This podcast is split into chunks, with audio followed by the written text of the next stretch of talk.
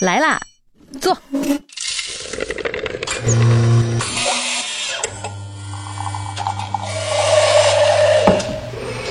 您的半拿铁，请慢用。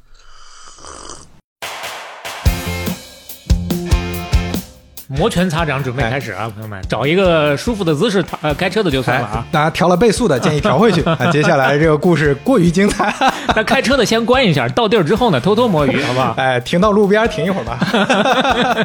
来，美国有参议员说，这就是苏联红色境外势力渗透美国，让美国人心智下降、沉迷游戏的文化毒品啊！苏联每年要为此花好几个亿。 宣传语就是啪啪打脸，嗯就是拿着任天堂的脸打。这什么词儿？拿着人家到那脸打。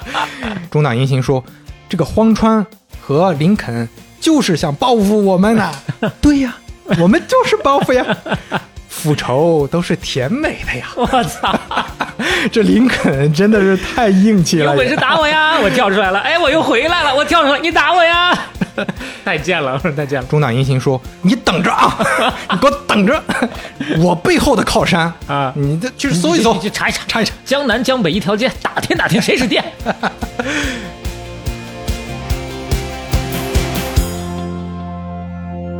半拿铁第十九期开始，”我是刘飞，我是肖磊，各位久等了。哎，今天咱们当然就接着聊回任天堂。对，进入到任天堂系列的第三期，哎，前两期的名字大家伙儿还记得吗？还是特别有记忆点的。第一期叫做《城市在天》，第二期叫做《逆我者亡》。所以说，先透露一下，今天我们要取的这个大标题是今天这一期呢叫《鼓掌之上“鼓掌之上”。哎呀，感觉要》，要讲上讲期已经登顶了，那这一期是怎么着呢？把把整个行业玩 玩弄于鼓掌哎之就上。是这个鼓掌啊，它是双关啊，等会儿大家就知道了。哦，首先啊，咱们之前已经聊过 FC 和 NES 了，嗯今天咱们就聊聊上次咱们提到的另一个皇冠，另一条产品线。嗯，首先要讲横井军平啊，不知道大家还记不记得，这个其实是把任天堂带入游戏行业的那个人，啊，四大奖啊，四个小第分一队开队发长部的之一，负责人。嗯，第一小队队长，然后他呢，之前是把那个 Game Watch 做出来的，嗯大家应该还记得，一个掌上的一个呃小型游戏机吧，还任卖天了不堂少。掌机创始人。然后他想着呢，继续延续 Game Watch 的成功啊，嗯，那除了 FC，能不能咱们把掌机这个事儿再做一做？啊，对你刚刚说卖了不少啊，就是四千万台的那个成绩吧？哎，对，嗯。但是呢，之前这个 Game Watch 啊，它还是更像玩具，它不是真正意义上的掌机。为啥？咱们之前也提到过了，它那个屏幕都是都是因死的嘛，嗯相当于你这个买的大金刚，嗯，那它就是个大金刚游戏，是你那个买的是个什么那个玩球的杂耍啊，那这个就是个杂耍的游戏。他没法创造新的形象，所有能出来的形象其实都是在屏幕上，对你决定它什么时候亮，但是呢，它嗯只能是这些。对，然后它它不像游戏主机，是因为你没法插拔卡带，嗯对吧？然后那你这样商业模式就不好拓展。比较因为封闭。其实就像之前说了，它这个呃整个游戏行业的逻辑，到现在任天堂开启的还是有点像剃须刀，对吧？卖一个剃须刀，嗯，你是要靠上面那个换刀头。哎刀头来赚钱的。所以，哎，能不能我们按这个逻辑来做掌机，这样自由度更高，商业模式更好？另外呢，就 Game Watch 它这个小巧方便携带，它比游戏主机也要好，我们能不能考虑出一款啊掌上的 FC？哎，这就要说到山内溥啊，他一直有一个长期的做游戏的理念，就是创造力而不是技术才是游戏发展的关键。嗯，那这两个就要稍微对比一下了啊。所谓的如果技术是关键的话，是不是就要赶在时代的前头？但凡出了什么新技术，体验上要先给你用上。对，那所以那个时候横井军平就沿着山内溥这个理念啊，嗯，他就更进一步的说了一个具体的说法，就是枯萎技术的水平思考。 对，这个要分解一下才能理解啊。对，其实枯就萎技术就枯萎技术就是那种眼看都要被淘汰了，啊都是非常成熟的一些技术了。嗯这些技术我们能不能在它基础上做产品的创新？啊，在他原话是这么说的：在产品开发时期，研究者总会利用最先进的技术来制造最棒的商品。但我以为，想要研发出赚钱的商品，使用最先进的技术，对商品而言不是加分，而是扣分。利用已经发展成熟，甚至接近淘汰的技术进行水平思考，将它应用到完全不同的领域上，反而容易创造出畅销的商品。啊，他是这么去思考这个问题的。技术本身成熟了，就不会在体验上有太多的取决于技术的惊喜，但是呢，也不会有太多的坑。对，那所以呃，类比其实就可以说，比如零七年发布的 iPhone，iPhone、嗯 iPhone 用到的所有技术，之前在手持设备上都用到过，嗯但是它是很好的把这些技术融合在一块儿，嗯，在产品上有一个很大的创新。体验上确实也就不一样了。哎，其实说到这个，咱们稍微回忆一下第一期聊过的，比如说那个什么爱情测试仪，啊，你要是当电流表卖，，就不行啊， 对， 那啊不行。对但其实它的原理呢，还就是一个电流表。对，啊它就是个电流表，嗯但是你包装一下， 哎，它好像，但当然这还是玩具的逻辑啊，嗯，但是之前在 FC 上或者叫 NES 上，它成功的尝试过一个游戏，这个游戏就是用一个看起来很匪夷所思的一种技术手段实现的，就叫打鸭子。打鸭子，哎，首先第一期咱们聊到，之前任天堂不是做很多光枪的游戏嘛？嗯那那些光枪的游戏，他就想怎么能在家用主机上也玩一个光枪？嗯他就做了一个外设，这个外设就是一个塑料枪。这个塑料枪呢，你对着屏幕射击，我就能看到你有没有打到屏幕上那只鸭子，或者打到其他的一些粑粑。那嗯，所以说技术上它是怎么实现的呢？他就用了一一套很巧妙的方法，就是光枪其实它不是一个发射器，它是个接收器。啊，当你打的那一瞬间，比如鸭子在哪儿，嗯啊，那一瞬间屏幕全黑，只有鸭子那个位置是白的，啊嗯那你的光枪瞄着它就能识别出来你有没有瞄到白点儿，哦， 我天哪，所以就很很很诡异的一种方法。但这这个种方思想法确实，你想象就是当时技术都能实现。嗯， 最好是晚上在家玩啊，大白天太阳底下玩啊，这哎，个东西对不一定好哎使，这这个真的，这这就是如果是大白天，有的玩家玩就发现精细度很就不没有那么高了。啊就说光枪打鸭子这一个游戏，嗯加上它是外设，就卖了三千多万份儿。我的天哪，这一个游戏哎，这销量上直逼马里奥啊，那是碾压塞尔达呀、 太牛逼了！对，所以这也是整个游戏历史上最受欢迎的外设之一。所以这就是枯萎技术带来新体验的呃效果了。对，所以这个理念就想着咱们沿用到下一个啊，我们的掌机上。嗯首先起个名字吧。那个时候在日本有一个设备特别出名，啊索尼的 Walkman 啊、随身听随身听，嗯我们翻译叫随身听，是国外叫 Walkman Walkman 啊，行走的男人。 就是他 Walkman 其实是在表达说你走路的时候也能听嘛，嗯那这个慢代表的是一个用户群体，那他就完全仿照过来了，就是我们的用户群体是什么？野圈一个群体。嗯哎，我们的群体是 boy 啊，小男孩儿、哎啊就玩游戏的这帮人，然后我们的那个场景前面是个场景，我嗯们的场景是 game，、那 就一个简单粗暴的名字出来了。拼一下 Boy Game 但是现在说到这儿，估计大部分人都知道啊，Game Boy。 Game Boy，那 Game Boy 一开始在研发的时候，内部评价首先就不太高。嗯啊，内部把这个设备呢叫 Dim Boy，Dim，Dim 的意思呢就是没有用，嗯，不靠谱，没前途。不看好。其实就有点像上一期我们讲到大金刚那个游戏，刚在北美任天堂的哎机器上开始用的时候，也不看好啊，他们也不看好，只有仓库管理员拉都拉不走啊。 对，菲利普斯老师啊，嗯，说回来，山内溥却对这个机器非常看好。山内溥扬言说：“我这台机器啊，哎嗯我三年能卖两千五百 万。”哎呦，这个这个说法，这是个天文数字啊！因为你主机卖到这个数，大家信你。嗯但是那个时代，大家觉得掌机根本不存在啥市场。嗯你要说 Game Watch 这种玩具，你跟玩具市场拼一拼还可以。你说一台掌机能卖到这个，大家不信。还没有出现过先例。但是呢，如果你听过前几期，你大概知道，我们也多次强调过，山内溥对于游戏这个东西虽然自己不怎么玩，但是判断力似乎非常的精准。哎，这就说到荒川石也拿到这个机器了。荒川石拿到机器说一 亿台，我觉得这台机一亿台啊好！ 嘛，一个比一个激进啊。八九年四月嗯， ，Game Boy 正式在日本推出。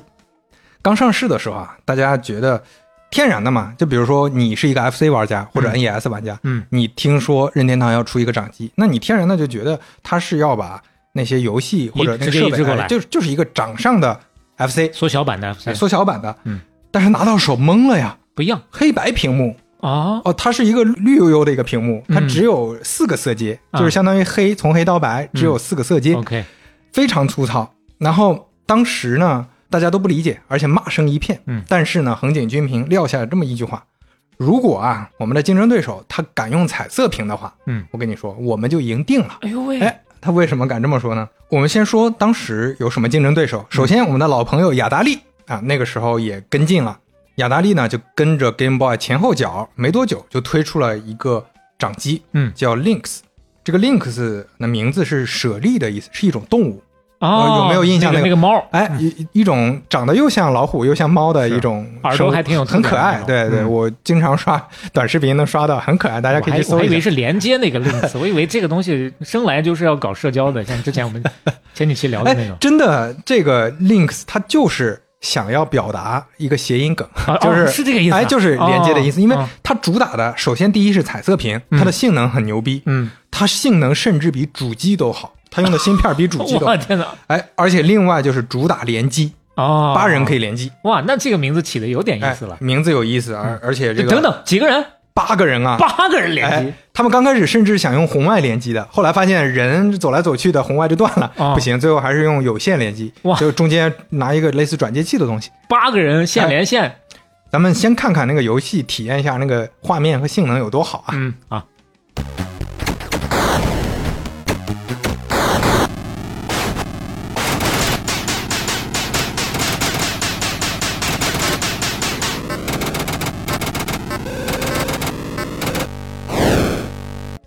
我靠！我个人看了一下，我是惊艳到了啊！是吧？你没有想象到掌机上在那个年代我没想到这么屌，能出现这样的画面效果，体验非嗯啊常好。咱先摁一下不说，嗯这个画面效果意味着 啥？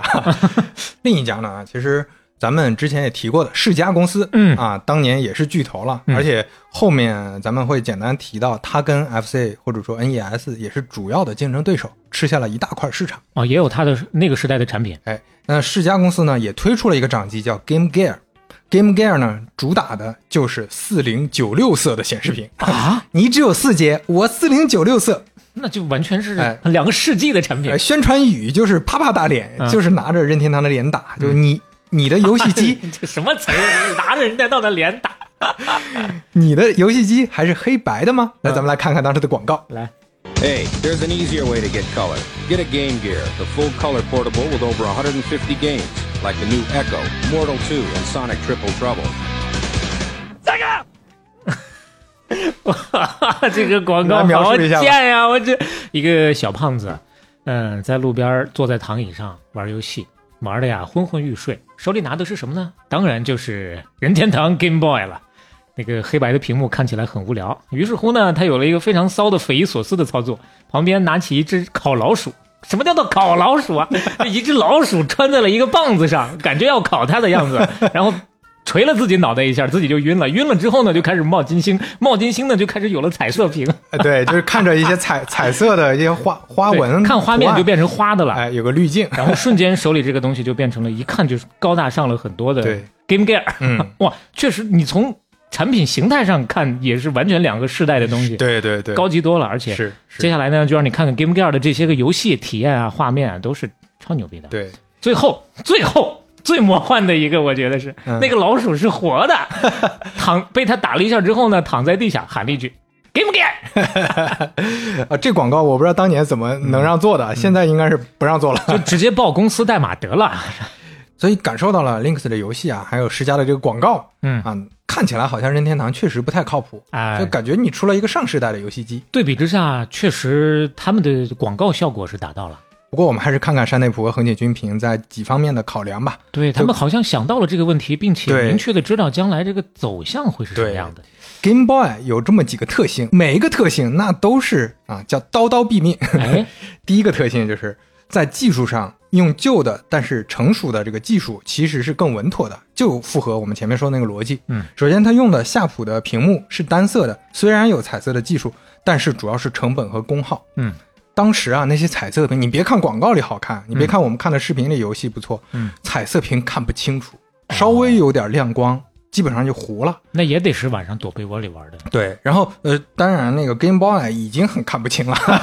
但是彩色屏更看不清。啊，就 Game Boy 当时看不清到什么程度，有一款外设特别火，就嗯几乎家家户户都有。弄个光照吗？哎，就是有点像我们现在那个电脑上或者本子上挂个灯。下个小灯啊，哎，就是 Kindle，你没有那个背光的时候，不是有人也卖那种外设吗？打光灯。啊对，但是小时候呢，大家可能玩这个玩 Game Boy 类似这种东西的会稍微多一些，大体也有印象。你稍微的对着太阳一看，能看到 它那底色里面所有的那些图形。对，那彩色屏这么拉垮的话，你基本上出门儿阳光下就没法玩了。嗯，第二就是刚才提到功耗啊，嗯功耗带来的就是续航嘛。嗯， Game Boy 四节五号电池，续航多久？三十五个小 时，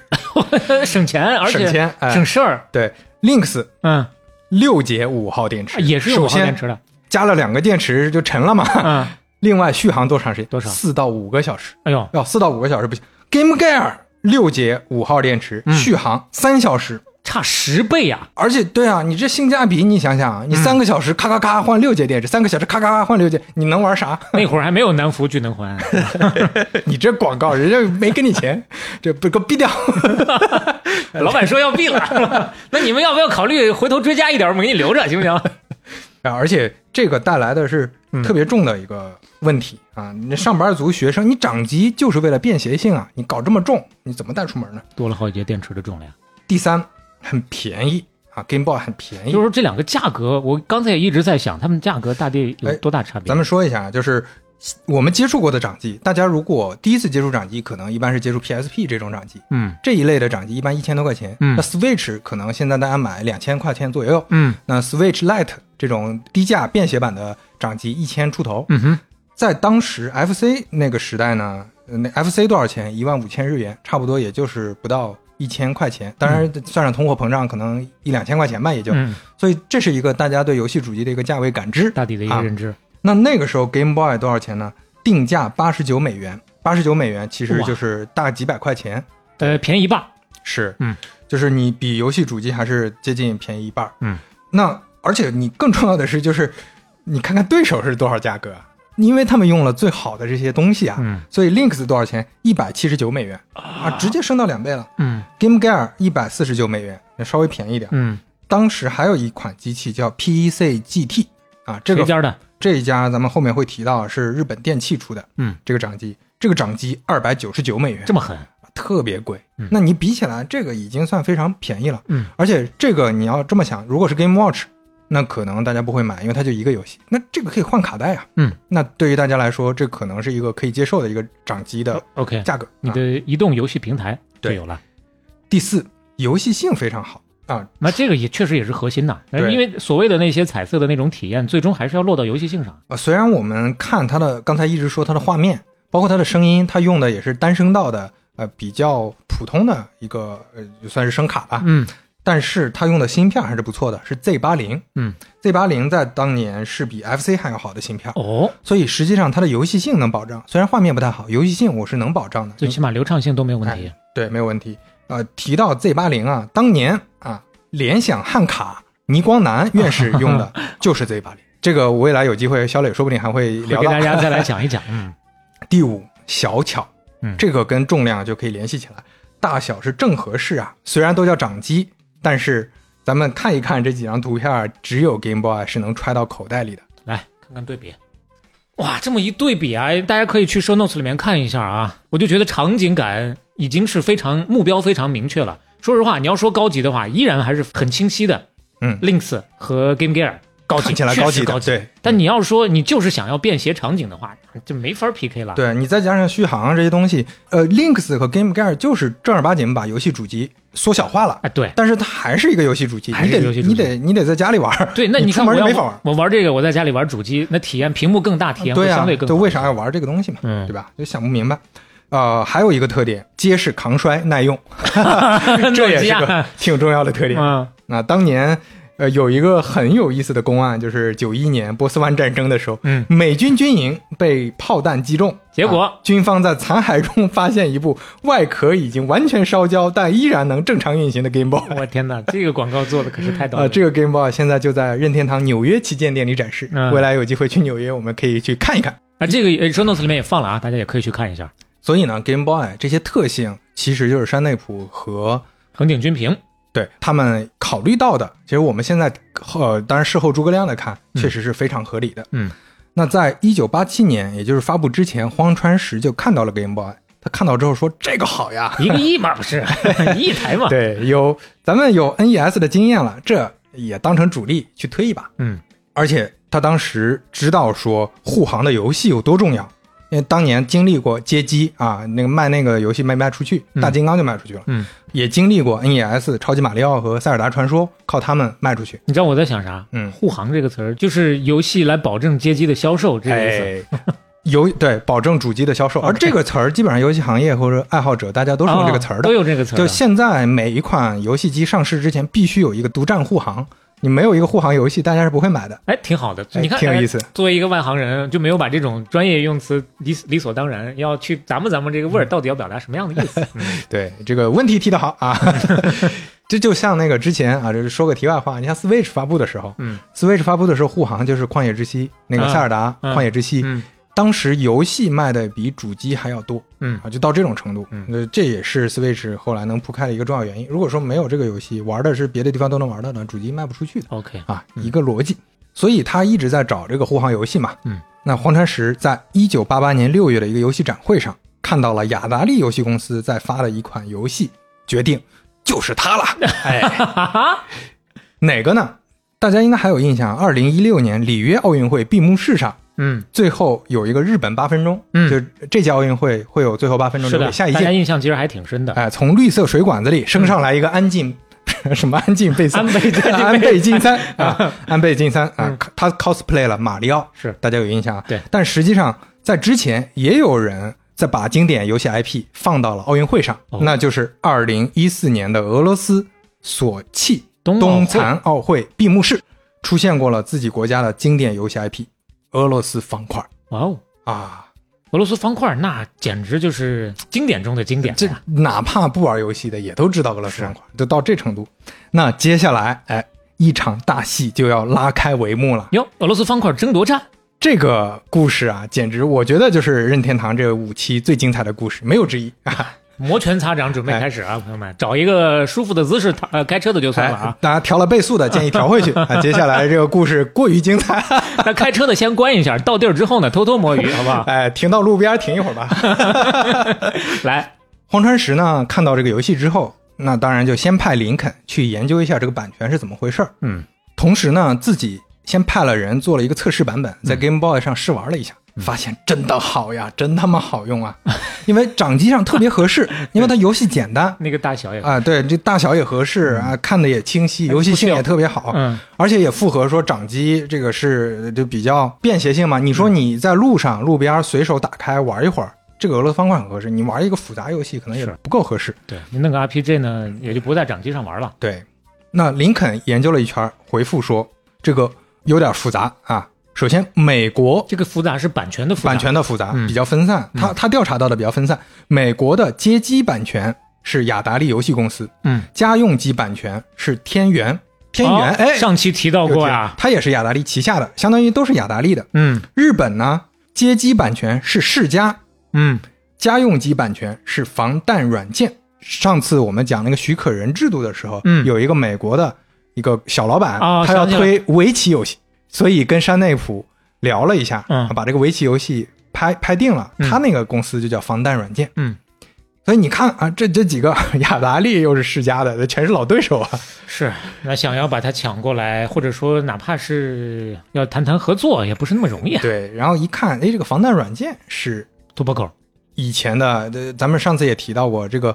防弹软件的老板跟山内溥还有私交，嗯所以这可能是突破口。所以当时看呢，首先他们有的版权看起来都是街机和家用机版权，好像还没有掌机版权。林肯研究了半天，说咱们先别跟他们聊，我觉得这里边不简单啊，又跟之前那个大金刚一样，就这里边版权好像不太简单，因为中间的授权环节很多，好像雅达利、世嘉他们拿的不是一手版权，他们是转出去的，就有点像之前王老吉那种，嗯我转了好几道才转到他们手上的。所以研究透了，直接釜底抽薪。对，咱们看看最最早那个版权方到底是在哪儿？嗯，哎，研究了半天，发现，我靠，这个游戏还真的是苏联人搞的呀！俄罗斯方块儿英文叫 Tetris 啊，Tetris 不是俄语，也不是英语、嗯 t e t r i s 是希腊语，所以哦大家他们本来不知道，后来发现，我靠，这居然是苏联搞的游戏。那荒川石说：“We must buy it。”林 肯说：“那看起来就只有一个办法最靠谱了，我们派人去苏联。”跟他们谈，哎，就在冷战时期，我们要冒着风险也要去一趟 苏联。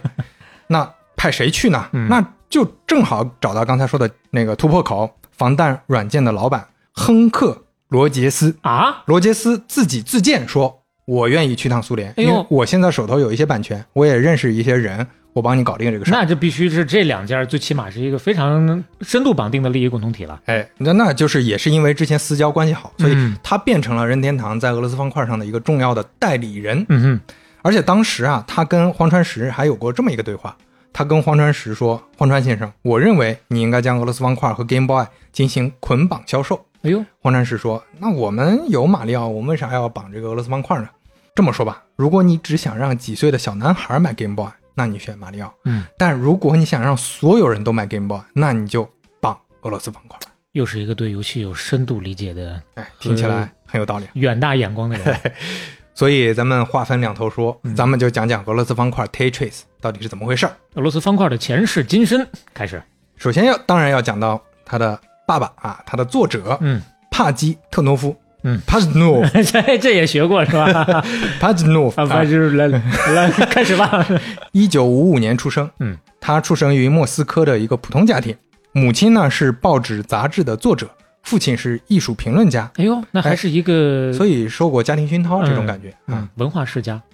很喜欢看电影，同时数学也特别好，拿过一些竞赛奖项。十五岁的时候就开始编写电脑小程序了。嗯，大学毕业之后，就到了莫斯科科学院计算机中心。他当时用苏联自制的计算机啊，研究人工智能和语音识别技术，那时候就研究啊了。都有的啊。这个技术其实六十年代早就有了。同时，业余时间写点小游戏。嗯，那家里呢，他有一次就翻一个玩具的时候来了灵感了，啊那个玩具就是我们小时候都玩过的七巧板。它那个七巧板呢是长方形的，嗯，是各种里面各种形状，最后能拼成一个长方形。但是 OK 拼的过程，你打散了再拼 就很麻烦。你想拼成一个完整的长方形很麻烦。然后他就想，哎，如果再加上一个时间限制，手忙脚乱的去操作这个东西，好像嗯挺好玩的。所以他发明了这个游戏。叫做华容道， 哎，这个梗还不错啊。 有七种形状，因嗯为他意识到你这个形状太多了，可能就记不住。七种嗯正好是人类能记忆的一个阈值。嗯方块下落呢，可以旋转，一行拼好之后自动消除。嗯，如果堆到一起，到了这个顶上就失败了，命名叫 Tetris，哟，看来这个俄罗斯方块啊，还不需要太多的迭代，一步就到位了一，步到位了。它最早的那个版本，咱们现在看跟现在都没啥嗯差区别别不。大啊。它起的名字呢，Tetris 是来源于希腊语 tetra， Tetra tetra 意思是四，为啥是四呢？因为这里面每个形状都是四个格，嗯哦嗯大，家想一想，每个形状全是四个格组成的，所以它叫 Tetris。那倒是名字起的确实也挺凑合的，你很难想象今天做一个游戏叫六它还是变了一个音的呀，啊， 叫六六六，对吧？ 六，这这个可以啊，六六六感觉就不一样了。一开始呢，他就是在自己苏联自制的电脑上玩儿嗯啊，觉得不错。但是苏联自制电脑，那当然就是他们自己用了，嗯，就移植到了当时世界上最著名的电脑主机上，就 IBM PC，嗯啊，移植到了这上面了。他找了他的同事，然后这移植之后呢，你拷到软盘里，可以复制到别的地方玩儿了。啊，就相当于可以有一个安装包了。对，就是早期咱们玩游戏没有互联网的时候，也是靠那个买各种盘嘛，软盘啊、嗯光盘，嗯对吧？大家就开始复制粘贴。据说隔壁有一个研究所拿到之后，发现严重影响了大家的效率，研究所就拉黑了这个游戏，禁了嗯禁止玩这个游戏了。 这游戏实在太好玩了，就跟病毒一样。当时啊，苏联整个的电脑圈子，就有电脑的地方，基本上都知道这个游戏了。嗯，帕吉特诺夫领导也很喜欢这个游戏。呃，在他的推动下，这个游戏出了国了。在一九八六年，他们有一次特殊的哎出差的机会的时候啊，把这个游戏带到了布达佩斯，匈牙利也就是匈牙利首都。嗯，遇到了一个很重要的人，把这个游戏推向世界的人，这个人嗯叫施泰因 s t e i n 施泰因啊、是一个匈牙利人，嗯这是我们故事里第一次出现啊。他在伦敦工作，但是他业务辐射很多国家，什么欧美啊，其实都做他的生意。嗯，他最早就是做电脑啊、电子消费品等等，包括他还代理康茂达六四，咱们之前提到了，也是当时很著名的一个电脑主机。嗯，而且他后来还代理过雅达利的胖胖街机，前面也也提到过对，就那个乒乓球嗯的街机。他那个时候正好在匈牙利试了一下，觉得这游戏好呀，然后就找到联系方式，嗯决定跟这个帕奇特诺夫沟通。那施泰因呢，他只是中介，因为他需要找一个很大的靠山，就这个靠山自己有很强大的经销网络去发售这个游戏，所以它就变成了一个中介，两边对接。这边我去跟帕奇特诺夫谈这个版权问题，这边呢，我跟欧美的两家公司，一个是来自英国的公司 Miro，嗯镜像软件公司，我们就叫它 Miro，嗯，另一家公司呢是美国的。光谱全息字节公司，嗯， 这这个名字起的也挺有意思，嗯就咱们就简称它叫 SHB 啊，这是它的一个简称。 OK，这两家呢都是电脑软件和游戏公嗯司，但是别看它是两家公司啊，名字也不搭嘎，但是实际掌控人是一个人，哦是一个家族啊，哦同一个家族，所以它好谈嘛， OK，就谈下来了。谈下来之后，就跟苏联人沟通说，你这个游戏好啊，我帮你去在欧美世界去营销，嗯，给你们一万美元的预付金，还有百分之七十五的收入分成。一万美元当然就看起来不多，但是百分之七十五的收入分成，这嗯个这么高啊很有诚意了，嗯非常有诚意了。但是呢，谈的比想象的艰难很多。为什么呢？首先，在苏联那边啊，它是国家研究单位啊，它根本没有什么商务啊、销售啊，所以从头到尾就帕奇特诺夫自己嗯自己对接在，谈，他自己谈，而且他不懂英语，他找个同事给他翻译，嗯这一来一去就很慢。效率很低。另外呢，他也不懂这些，就比如说施泰因觉得我们谈着电报交流已经很顺畅了，那这意思是口头答应了呗，就行了不不是，但是呃，帕斯特诺夫呢，他自己就感受啊，他不知道是不是电影看多了，他嗯总觉得这个谈判 啊，必须是要见人，是呃也不光见人，啊就可能是得反复沟通啊，哦反复交流，这是个商业的东西，就是那种不商够战审慎。对，是能不能这个呃就抽成稍微改一改，或者这里面有哪些需要注意的事 项，就要多谈一谈。当然也可以理解他的谨慎嘛，因为嗯苏联那个时候可能都整体大家都比较谨慎对嗯这哼些事儿。好，所以施泰因呢就以为这个事儿口头答应就妥了，结果发现，哎呀，这个怎么这么麻烦呢？ 他都到跟前儿了，都当面聊，嗯对方还说，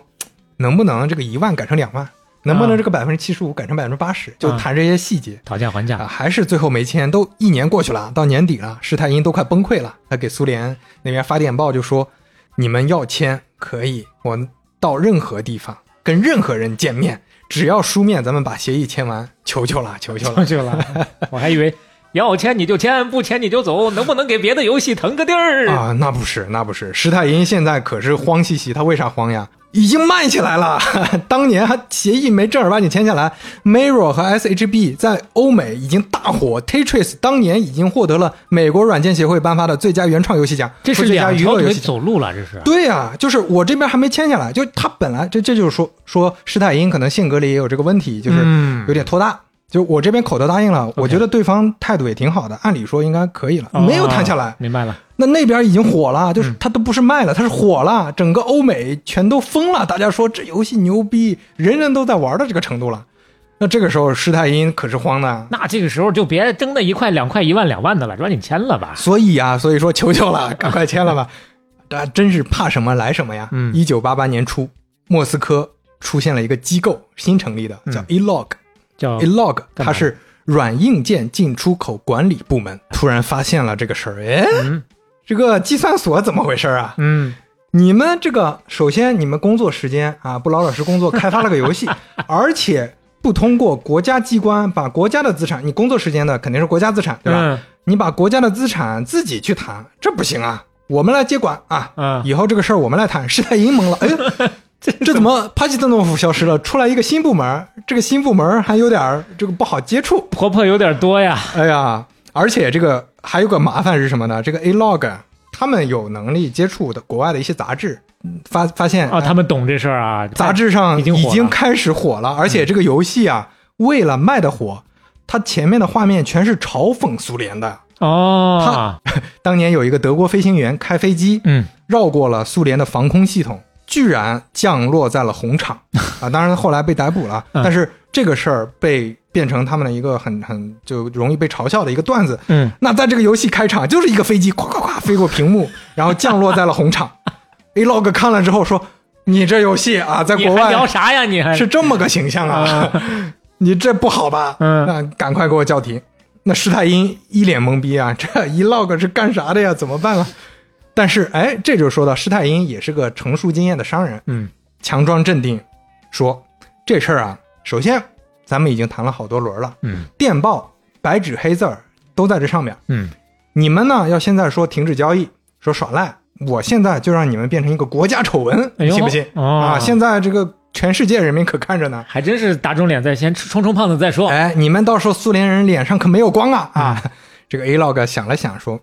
那咱们就谈吧嗯啊。终于啊，好不容易啊，一九八八年五月，历经了两年时间，施泰因梦寐以求拿到了电脑版俄罗斯方块的独家版权，太不注容易意啊，是电脑版啊。嗯协议里是明确说明，这个电脑版不包括街机、掌机和其他游戏系统。后来呢，开场动画施泰因也想办法给他们改了改掉了啊，这个事儿算是告一段落了。嗯，在这条线上就小小的画一个分号。哎，但是施泰因又开始玩火了，那还又开始玩火了。梅若说：“咱们只卖电脑版不行啊，你看现在游戏主机呃街机这么火，嗯咱们搞一搞，先搞街机怎么样？”嗯施泰因就说：“我跟苏联人那边现在关系可好了，伊老哥那边啊，啊，我就是眼看我这就拿下来了，姐几姐顿。大酒喝下来呀、我跟你说这事儿没问题。”梅尔说：“好嘞！”哎，转头又开始嗯卖又开始街机做了。哎呦我天哪！嗯而且不光卖街机，他把版权卖给了美国雅达利和日本世嘉，哎， 这就合上哦了。是这么卖过去的啊。所以这两个版权是这么卖过去的。哦，嗯，那美国街机上的俄罗斯方块开始卖了，那就是雅达利在做，也就是咱们前面提到的老朋友中岛英行，不知道大家还记得吗？之前雅达利日本的，后来被那个南梦宫收收购了之后，派到了美国继续做生意，而且跟那个还被刺过任天堂，对吧？这么一个人物，哎，前脚呢跟跟黄川跟石、嗯林肯他们、啊 啊三家人是吧？有说有笑对。后脚呢就开始偷偷的生产盗版了。是这时候呢，这个石太银谈的其实不太顺利，又不顺利了，怎么回事呢？这也你也不能说人家 e log 有问题。那前面那合同签的明明白白的，前面签的明白，而且后面啊，Alog 的主任有点不高兴，为啥呢？因为一毛钱都没拿着啊！啊就你说预付款，预付款没有；你说抽成，抽成没有。那施泰因就解释说，我们这中间啊，这个中间这个这个财务结算很麻烦，这大公司什么呢？当然他又解释，当然确实他有他的难处，就把我们泱泱大国当大傻子耍呢，这是。啊对，但是 Elog 这边儿你确实人家说的也也有道理 啊，就是你你是不是啊真耍我呀？一分钱都不给，开玩笑呢。对啊，首先你先把之前的费用给我结了，嗯不结后面的版权都免谈，什么街机、掌机，什么其他的免谈。施泰因那这只好哄啊， 那 就去不是只好给钱，是只好哄哄啊，。哄，先哄着这边哄着齁一下。嗯他他没有钱啊，他那边去催去催啊，得去催 Mirror、SHB 这些， ，OK，得催他们给钱啊，你得给这些费用啊。怎么感觉这个系统这个同盟怎么这么脆弱呀？还别说，这个脆弱后面就 就出现问题体现了，得淋漓尽致哎体现的淋漓尽致。Miro 也来问说：“嗯你这个街机怎么样了？”他就说：“快了，快了，快了！”嗯啊，苏 联人来钱来问怎么张样七啊，这快了，马上，马上，马上，哎，都是快了，快了。 这时候，哎，亨克罗杰斯出场。亨克罗杰斯的版权怎么拿的呢？首先，他当时也感觉对游戏还是有感觉的，他看到俄罗斯方块就觉得这事儿靠谱，我要拿版权。他当时在日本做生意啊，就去找 SHB，把这个电脑和家用机的版权买了下来。嗯，买了之后发现日本雅达利，也就是中岛英行，怎么他也在卖俄罗斯方块的家用机游戏呢？嗯，一打听才知道，Miro 先把日本版权卖给日本雅达利了。呀，那他就去找 SHB 啊，说对啊你这咋回事啊一？Miro 狗多头呢，对是啊吧，那 Miro 和 SHB 这两家掐起来了。嗯，这两家掐起来，那前面说了，他上面老板是一家，嗯，那老板来定夺呗。最后老板支持了 Miro，啊，这个老板呢叫 Kevin Maxwell，是麦克斯韦家族的人。嗯这个 Kevin Maxwell 他说这个还是 Miro 说的算吧，这个事儿上啊，所以 SHB 就没办法了，他就跟罗杰斯说：“哥们儿，对不住了 啊，我们反正努力过嗯了，但是这个家用主机啊是搞不定了，电脑的给你行不行？”嗯。罗杰斯说：“我这个不太够啊，我这电脑我我也不熟啊，我主要还是搞家用机。他没办法，他就去找中岛英行。啊，你不得不说这个罗杰斯还是挺牛逼的，之前搞定山内普，现在中岛英行也能搞定。嗯中岛英行就说：“行，我也把这个授权给你。”最后，那相当于又倒了，多倒了一步。哎，，又多倒了一步，但是罗杰斯还是拿到了家用机和电脑的版权，嗯而且在一九八八年十一月发行了。他发行的这个是让大部分日本人第一次接触俄罗斯方块的一个版本，哦做的还不错，当时就卖了两百万套。嗯，啊，这就我们说回主线了，荒川石。然后他派出去的律师说，这个现在的整个的把这个已经背调做了一圈儿，嗯对，嗯那咱们就派这个罗杰斯去苏联看看吧，嗯怎么样？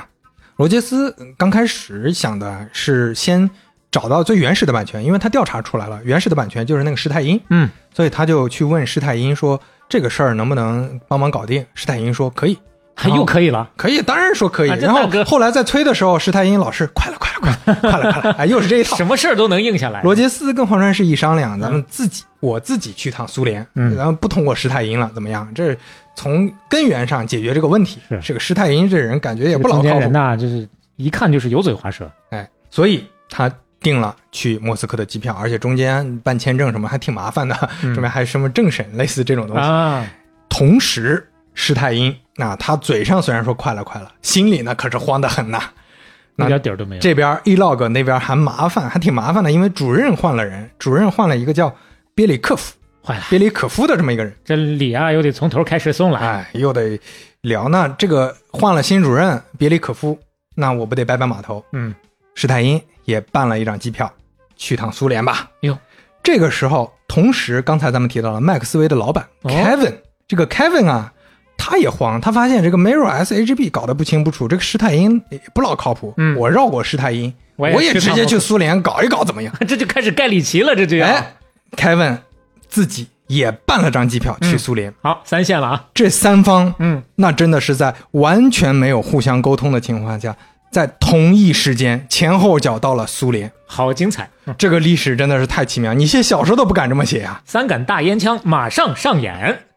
咱们再回顾一下，我不知道讲到这儿，小磊可能或者听众大家有没有搞清楚现在版权情况？就是首先是你在别说版权情况，你就光搞这些名字，我相信一半的人都已经在开始回过头来重新 听呃了。咱们捋一捋啊，汽车这火儿打不起来了，一会儿要贴牌了。 咱们捋一捋啊，施泰因，嗯首先他拿到了电脑的版权，嗯首先这个电脑定义是模糊的，所以他默认是电脑加家用机的版权， OK 因为那个时候游戏主机跟电脑很像，很接近，嗯嗯所以他把这个版权呢给了 Mirror 和 SHB。Mirror 呢，又把版权授权给了雅达利、美国、雅达利、日本和天元，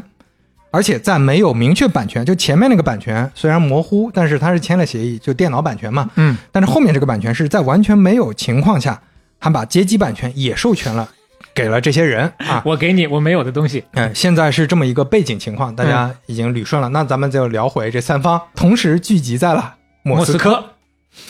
罗杰斯呢是最早见到这个别里可夫通知的、嗯啊。别里可夫他的视角是怎么想的呢？他首先他对施泰因已经特别不信任了，嗯就这个人靠不靠，一分钱都没见着啊，真的是把我的前任都熬走了，这都。哎，跟罗杰斯一聊，能说罗杰斯之前他能搞定山内普，嗯能搞定中岛英行，他是个很成熟的商人，情商非常高。别里可夫一见他，对这个人一首先第一印象就很好，嗯觉得这个人是个实在人啊。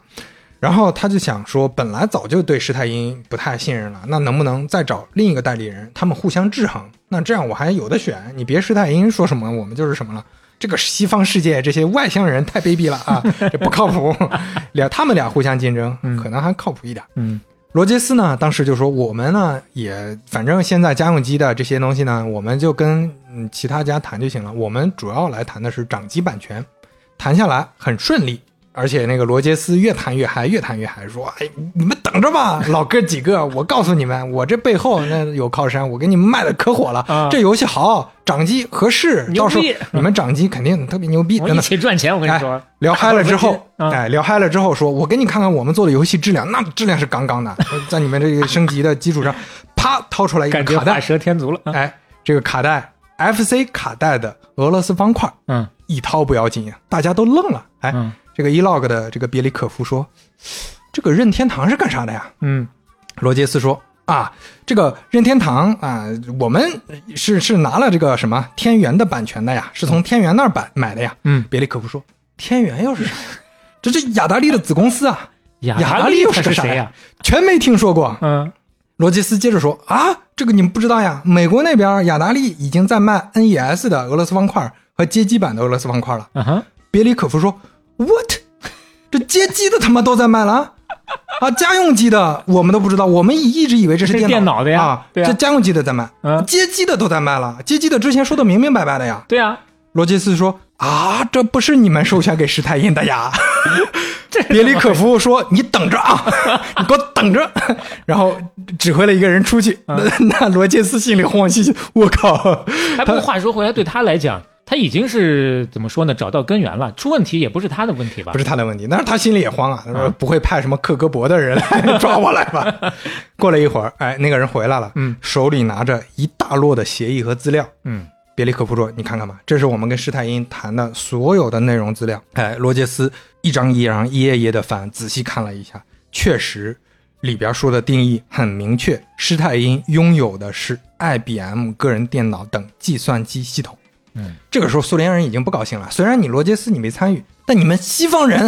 你们都很卑 鄙啊！蛇鼠一窝你。们对对呀、你这你靠谱的话，你会拿他的版权，你这不还是买了这些不靠谱的人的这些这些阶级版权啥的吗？嗯对吧？这已经很不高兴了。但是啊，罗杰斯人家很成熟商人，嗯，马上就说：“我也是被骗了呀！哎呀，我现在就给你们结账，我当场我给你们打钱，行不行？当场给你打钱我直接给你钱。嗯啊！这这这个之前这个许可费多少啊？算了算，哎、十三万，我先给你开张支票，把一大半先给你结掉，当场结掉。”太牛逼了！ 我靠！嗯你看这诚意，那你、你先对比一下施泰因，是是虽然看起来口头上有诚意，那也从来没给他结过账。从来没见过一分一毛啊哎，这个抠那仨瓜俩枣。别里可夫看着，哎，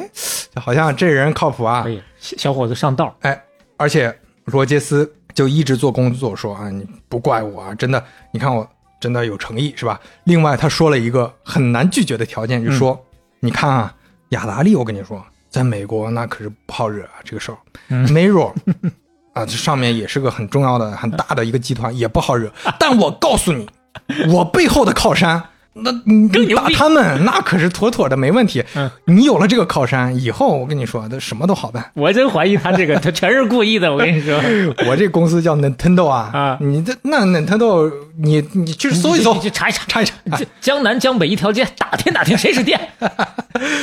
这个别里可夫，哎，觉得这个说的有道理啊，嗯，靠谱，所以跟罗杰斯这个感觉又开始觉得靠谱了啊，有诚意了，咱们开始合作嗯又喜欢上了啊，嗯喜欢上了。这个时候，罗杰斯跟他对谈，谈到第二天的时候，施泰因就在隔壁，已经在隔在隔壁的小房间里哎在等着了在等着，嗯。等着的时候，别里可夫跟罗杰斯边谈，中途出去就跑到施泰因的房间 里啊，跟施泰因见了第一面，施泰因说：“哎呀，嗯老哥，咱们这个阶级版权怎么弄啊？”然后这个别里可夫说：“这个协议，啪扔给他一袋协议，给我签一下，这叫补充协议。哦哦，这个哦补新充的协协议议，你给我签一签怎么样？不签这个，咱们阶级版权免谈。嗯，我咱们想呃就是就更直面的定一下。他当然口头这么说啊，那个施泰因当然着急啊，说阶级版权着急啊，所以这个协议当然他也翻看了，但是他关注的重点是什么呢？他关注的重点是什么付款周期啊，什么阶梯分成啊，把钱的事儿搞明白。嗯看了看没问题，签了。他没关注这里面有重要一句啊，这一句话就是计算机的定义。计算机是由处理器、显示器、磁盘驱动器、键盘和操作系统构成的个人计算机。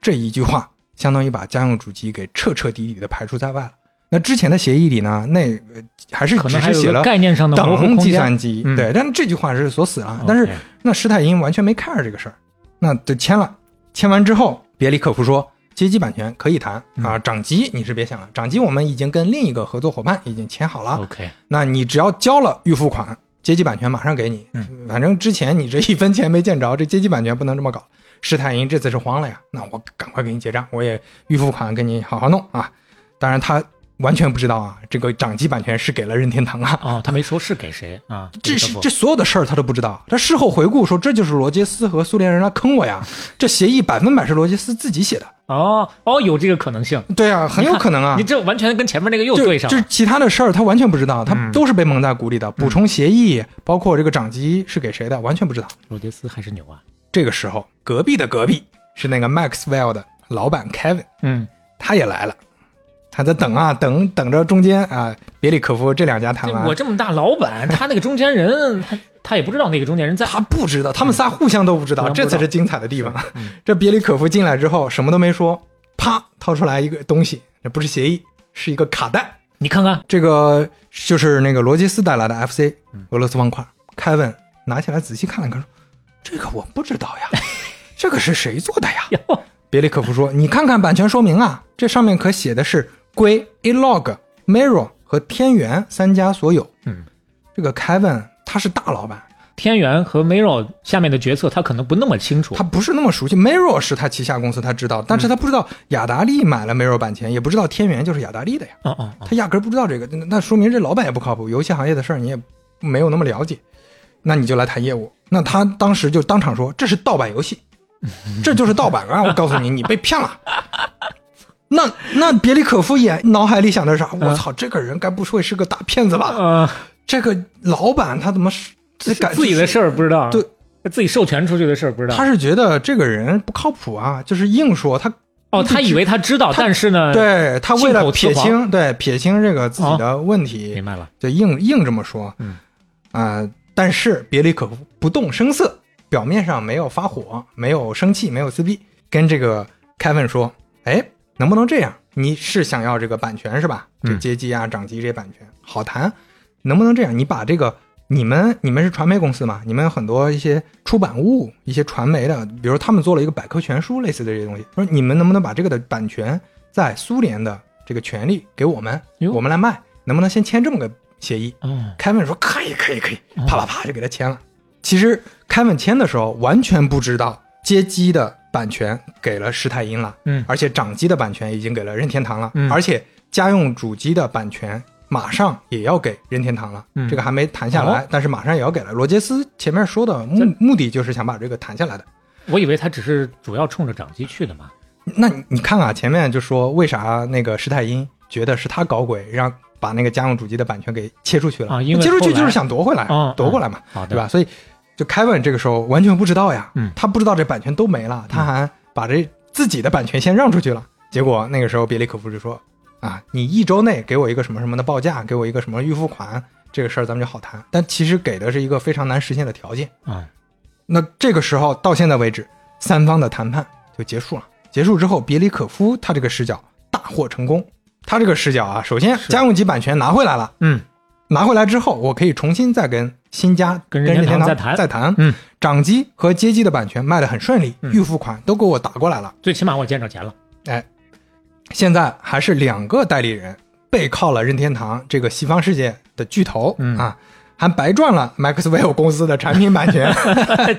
还对相当于哎摆了他一道啊。对，那罗杰斯这个视角呢，他也成功了，他非常出色的完成任务。是施泰因那边我以后不用管了，掌机、主机版权固定我给你下来了搞下来了，嗯以后 E NES、FC 和 Game Boy 都可以上这游戏放心地卖哎，放心的卖。而且他是代理人啊，他之前跟那个荒川师谈好的，每一盘 Game Boy 的卡带会给他抽成一美元，哎呦但是看起来不多，嗯但是光靠这个他就赚了上上千万美元。可以可以啊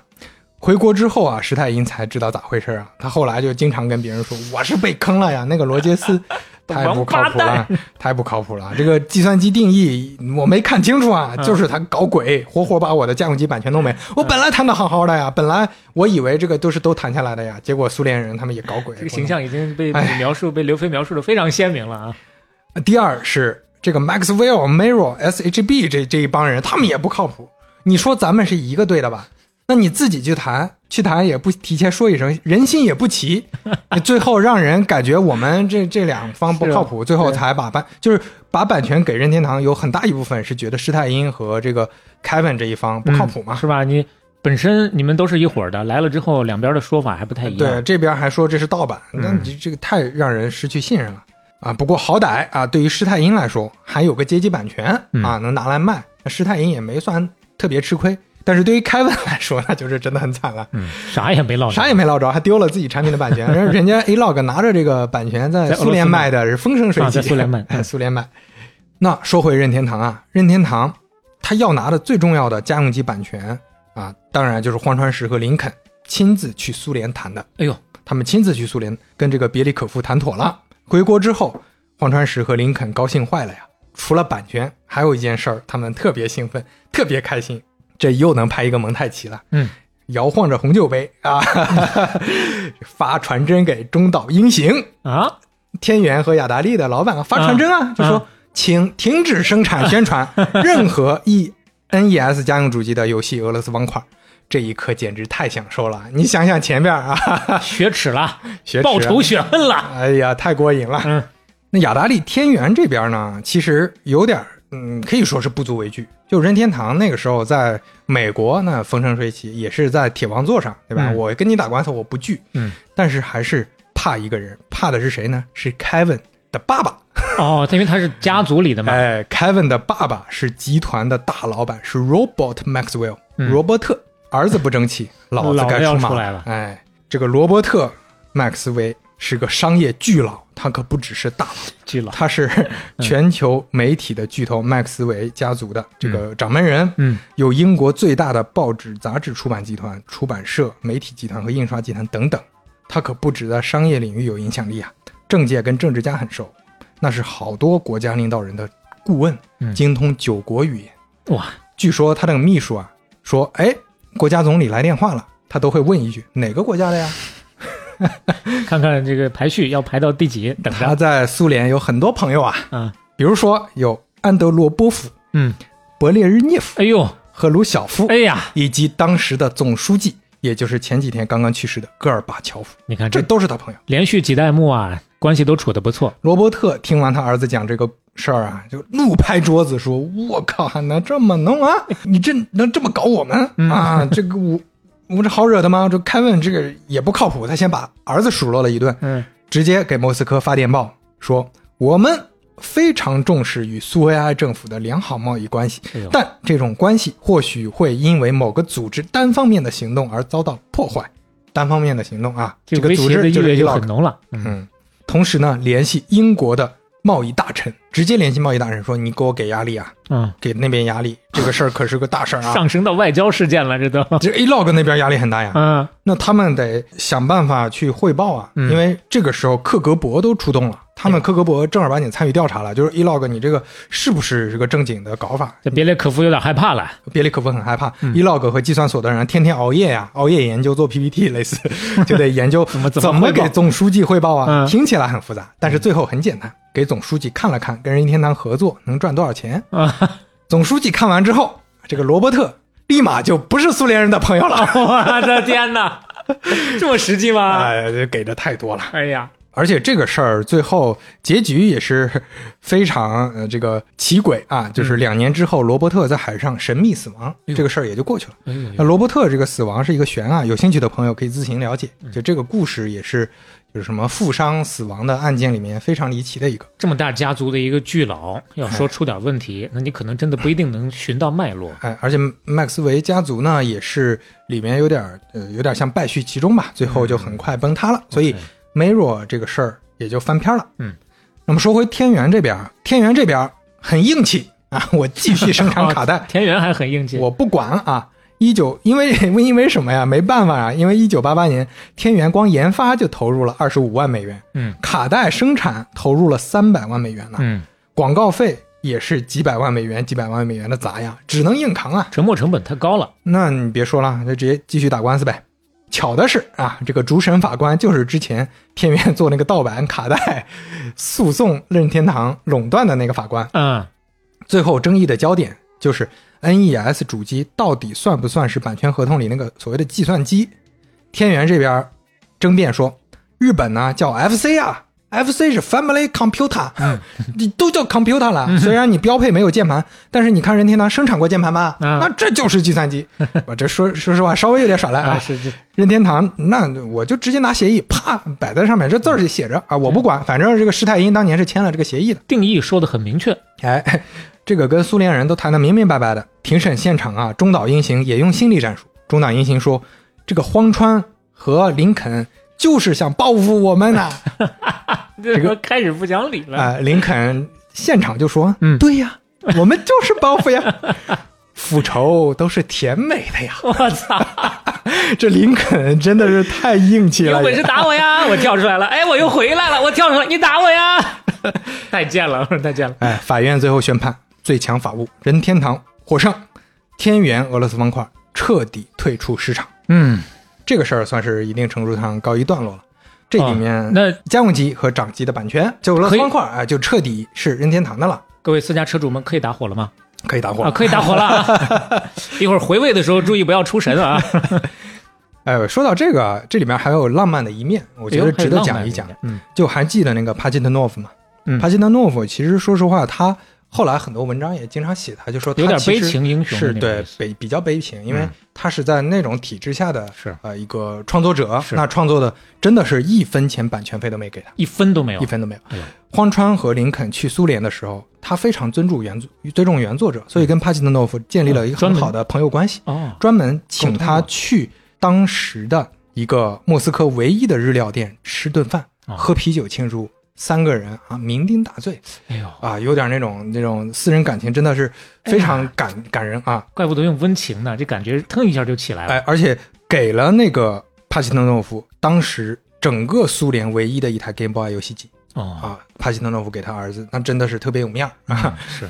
而且呢，首先荒川和林肯还有罗杰斯三个人特别强调说，想要跟 A Log 争取，要给帕西诺分成，嗯哪怕少分你点多。少给点啊，儿。那边坚持不分，那他们也没办法，这是他们反正争取过了。嗯，然后后后来呢，帕什诺夫跟他们说说，我是希望啊，俄罗斯方块是跨国家、跨人种的一个文化桥梁哎呦，能不能你们就想办法在这方面做点事情，我就觉得知足了。哎呀，那后来呢，Game Boy 里用的全部几乎都是俄罗斯的音乐，嗯比如说柴可夫斯基的歌。Nintendo Power 呢，这个杂志还花了很多篇幅介绍苏联文化。俄罗斯方块比赛获胜者可以去苏联旅行，有一个苏联宇航员啊，还带了 Game Boy 去了太空。嗯，那个 Game Boy 就是林肯送的。哦啊，，后来这个宇航员在日记里写道：“这台 Game Boy 陪伴他度过了一百九十六天，绕地球三千多圈儿。”帕西诺诺夫呢，后来在罗杰斯的盛情邀请下，嗯，移居到美国了，嗯跟罗杰斯两个人合伙还做了一个公司，当然没有算特别成功吧，嗯这还可以，也是继续做俄罗斯方块类似的这些游戏。嗯，后来呢，到微软工作了十年，嗯还参与了 Xbox 的一些游戏的一些制作，现在还在美国生活。嗯，所以这整个故事啊，我我感觉算是苏联解体前美俄友谊的一个很浪漫的一个小故事。英雄惜英雄啊。嗯嗯，也能从这里面也能看出来一些任天堂确实在创作方面的对于对对知识产权的尊重。是，那俄罗斯方块这么小的一个游戏啊，这嗯真的是我在查资料之前也没想到背后有这么多复杂的情节故事，很想不到。甚至啊，苹果官方已经在筹拍电影了，就叫《俄罗斯方块》啊，大家可以期待一下。值据得好说好拍一下。据说二零二五年上映。嗯，到时候啊，对照这期半打铁，再回头听一下，感觉感觉那我们就听一下俄罗斯方块的啊当年的这个声音。俄罗斯风格的背景音乐。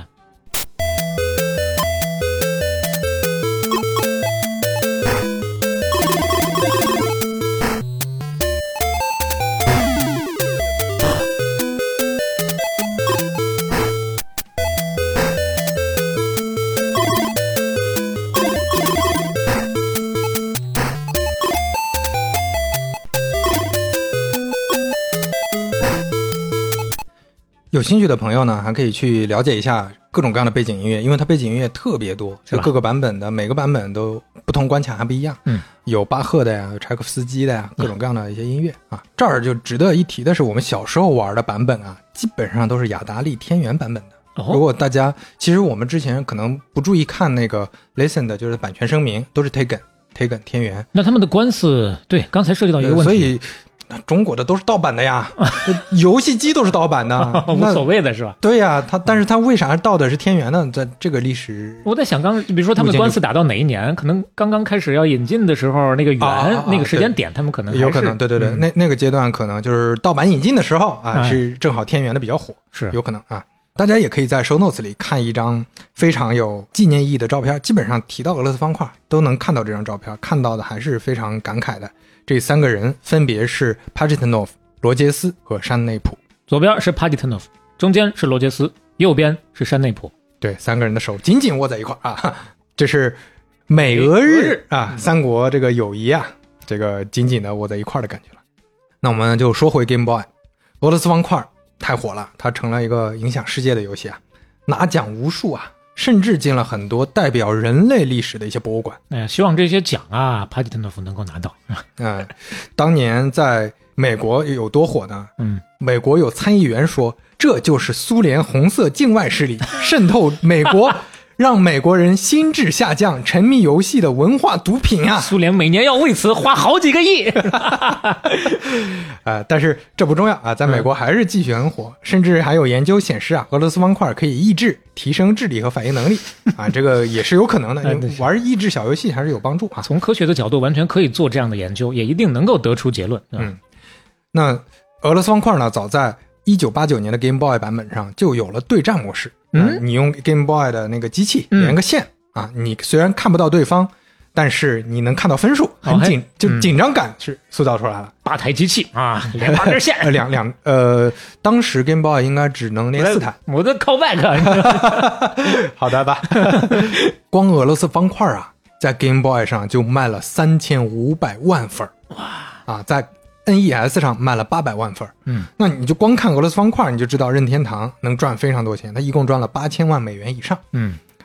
俄罗斯方块是 Game Boy 在美国的首发游戏，那一开始就是 Game Boy 上最火的游戏，没有之一。嗯，Game Boy 在日本发行的时候，两周就卖了二十万，库存全销光；在美国一天卖了四万，那也是飞速的这就种。是一开啊始就是成功的。对，除了俄罗斯方块呢，其实还是有很多游戏的，包括第一方的非常重要的 IP，当然又会出现嗯超级马里奥大陆，嗯这个其实是根据《超级马里奥兄弟》改编的，但是这个改编的又更有意思了一点儿，就更适应掌机眼。还有就是《塞尔达传说：林克的觉醒》，这是把它变成了一个横洲闯关的游戏，但是也很有意思，老 IP 的新玩法。还有几个新 IP 也非常成功，一个就是之前提的卡比系列，《星之卡比》系列，嗯，在九二年在 Game Boy 上发布了第一款游戏《卡比的梦境》，这也感觉确实，那个时候的卡比系列更适合 Game Boy。对，很火。呃，以及瓦利奥系列是九四年发布的。瓦利奥，大家熟悉任天堂 IP 会知道有一个长得很像马里奥，但是很胖，然后胡子更更粗犷的那个哥们儿，哦那是那个就叫 Wario 瓦利奥。我印象当中那不是反派吗？这里面的正派反派经经常换，这就是任天堂爱玩的一个把戏。哦，像大金刚三，大金刚三里面你控制的就是哦，对你说的啊，大金金的刚儿子，对，二大金刚二就是用控制他儿子，儿子大金刚三又换主角了，他都是这么玩啊的。这样子啊，瓦利奥呢，本来是马里奥里面的一个能用的角色，他后来就单拎出来变成一个 IP 了。嗯九四年发布了《瓦利奥大陆》，也很成功啊。Game Boy 在历史上一共有一千多款游戏啊，哇那也是非常夸张的一个数字。嗯，我们看一下 Game Boy 的销量，九二年的时候，Game Boy 累计销量三千两百万台，山内溥当时预计多少台？两千五百万。嗯，那这超了呀！超了他当时说的这个天文数字，居然给他实还现是了，保守了呀。 太厉害了。嗯，那个荒川石和罗杰斯当时说要让 Game Boy 进入千家万户，这个猜测也对了。嗯，虽然你说叫 Game Boy 看起来是给小男孩玩的，但是百分之四十六的 Game Boy 玩家是成年人，男一人半至儿死是少年。一半儿的成年人啊，那可不是只是 男人啊，你这小看了。接下来就要说啊 Game Boy 是渗透女性最成功的产品，哇哦红白机上、FC 和 NES 上女性玩家只占百分之二十九 OK ，Game Boy 里占了百分之四十六。我向女性道个歉。这里面有一半都是女性啊，嗯你你应该向 Game Boy 道 个歉。就这游戏主机做的掌机做的特别成功嗯啊，就它呃，你你其实说这个游戏，尤其俄罗斯方块这种，它确实是老少咸宜的。是是是啊，你与其说他把握住了游戏性，还不如说他把握住了人性。那我们就看一下当年 Game Boy 在日本做的广告。 OK，ゲームボーイで対戦型テトリスケーブルをつなぐと新しいテトリスに出会えるファミコンでは味わえなかった面白さこの興奮はやった二人にしかわからないゲームボーイソフト対戦型テトリス新登場这广告做的其实怎么说呢，还有点挺云淡风轻的，因为它体现的是什么呢？两个小男孩在联机打 PK，但对这个过程当玩中俄呢罗斯方块，对，啊呃，玩俄罗斯方块，但这个过程当中呢又没有那么激烈的双方之间的较量，呃，大家就觉得相做互比较的和平的过于节制是吧？对对对那接下来我们就要看看美国的广告了。啊来看一下， The adult world is designed to keep us moving. And while this may make us more efficient, it's not exactly a party. Luckily, technology has produced a cure. It's called a Game Boy, the personal game playing system from Nintendo, with lots of sports, action, and puzzle games to choose from. And it comes with a puzzle game Tetris. It could change your outlook. I'm sorry, sir. Your flight's been delayed. Cool. Game Boy by Nintendo. Have you had your fun today?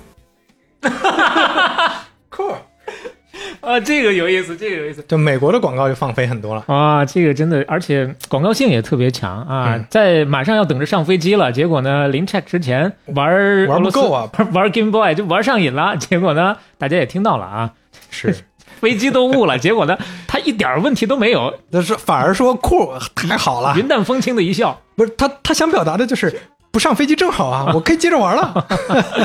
哎呀，呃这广告好，对，就是美国的广告通常就会放飞一点，但我我怀疑这个可能跟当地文化也有关系。嗯日本可能整个社会氛围，他用那种广告比较合适。 OK 那 可能已经看着比较激烈了，在日本人。嗯 所以说 Game Boy 大获成功，而且算是真正开创了掌机时代。嗯咱们之前一直说的 Game Watch 这些掌机等等，它不算严格意义上的掌机，Game Boy 才证明了这种家用游戏机可以变成掌机的这种商业模式。而且当时的这些竞品啊，所有的厂商加起来都打不过 Game Boy。嗯，唯一能打的呢，就是世嘉 Game Gear。前面也提到了，俄罗斯方块的这个版权，雅达利不是转手给了世嘉嘛？嗯结果现在版权没了，世嘉的也没了。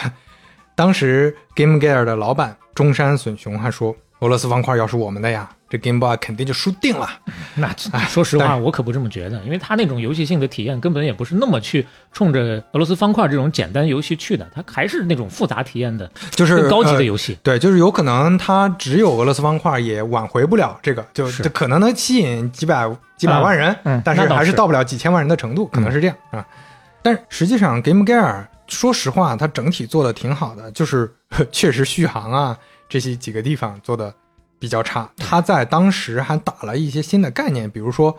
它的显示屏还能接录像机这种啊、呃设备去播放视频。扩展，但是它这个屏幕太小了，嗯，那你接个呃什么那个那个录像带的这个机器， 你最后播出来这么小的屏幕，意思不大。哦，用他这个屏幕播视频，对呀啊，我还以为是扩展的，不是扩展。啊，嗯对它呃还不是扩展，所以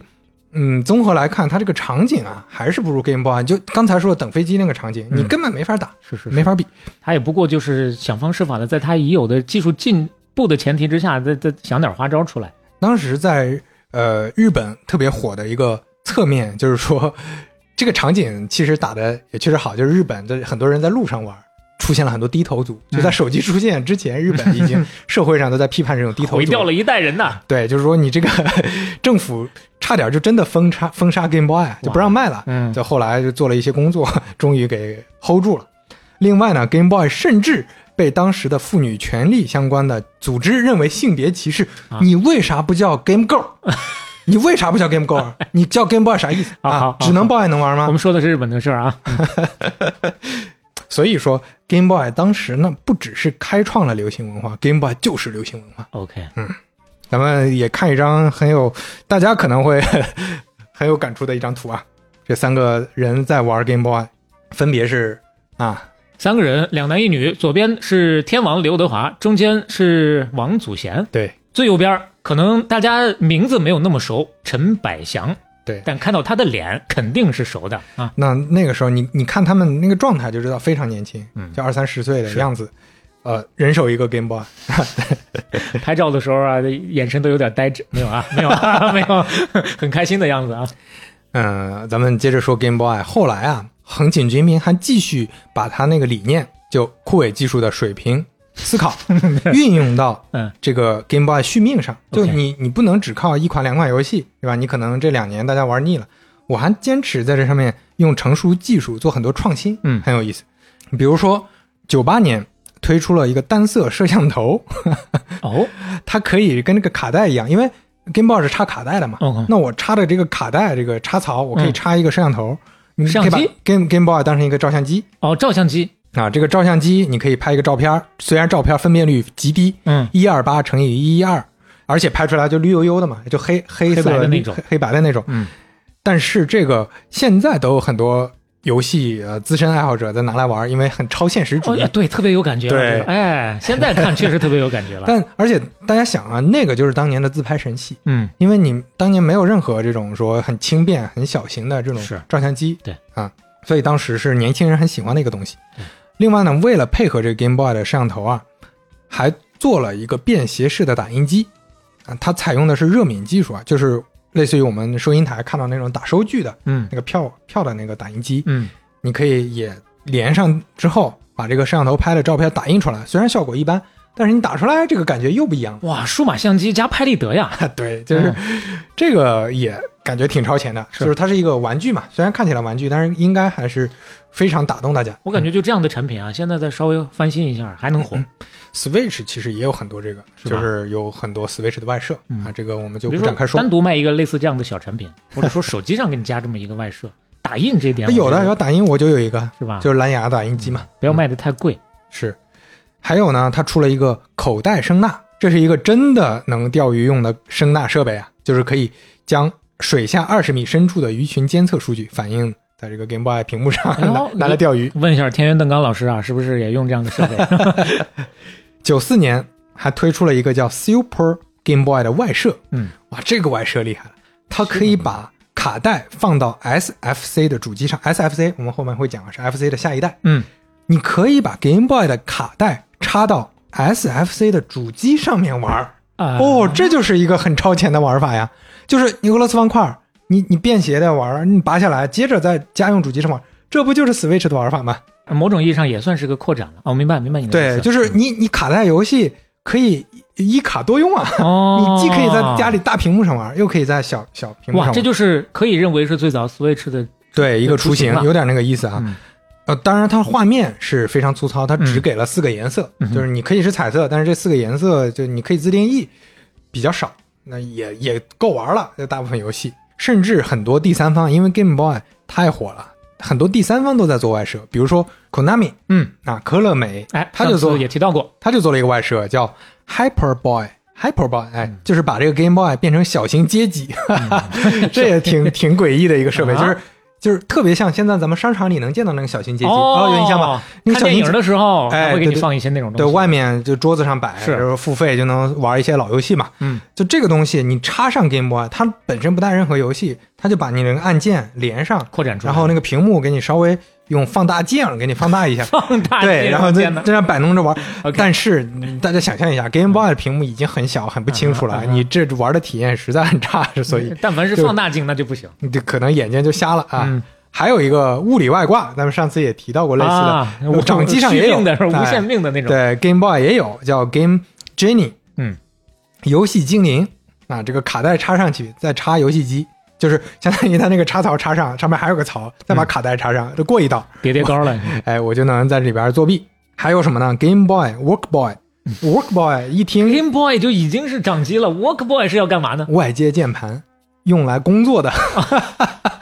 掌上电脑啊，这就是个。妙控键盘。哎呀，就这么个小屏幕，黑白的，还还给它再升级成掌上电脑，这嗯足以见它火爆到什么程哎度，因为大家都有，所以说要想方设法的给它做扩展场景。当然，说到这儿就就要说最核心的产品啊，还是 Game Link Cable，这就是它的连接线。这个连接线简直太重要了，因为它嗯实现提供的了社交功能，全新的游戏玩法，嗯对吧？这是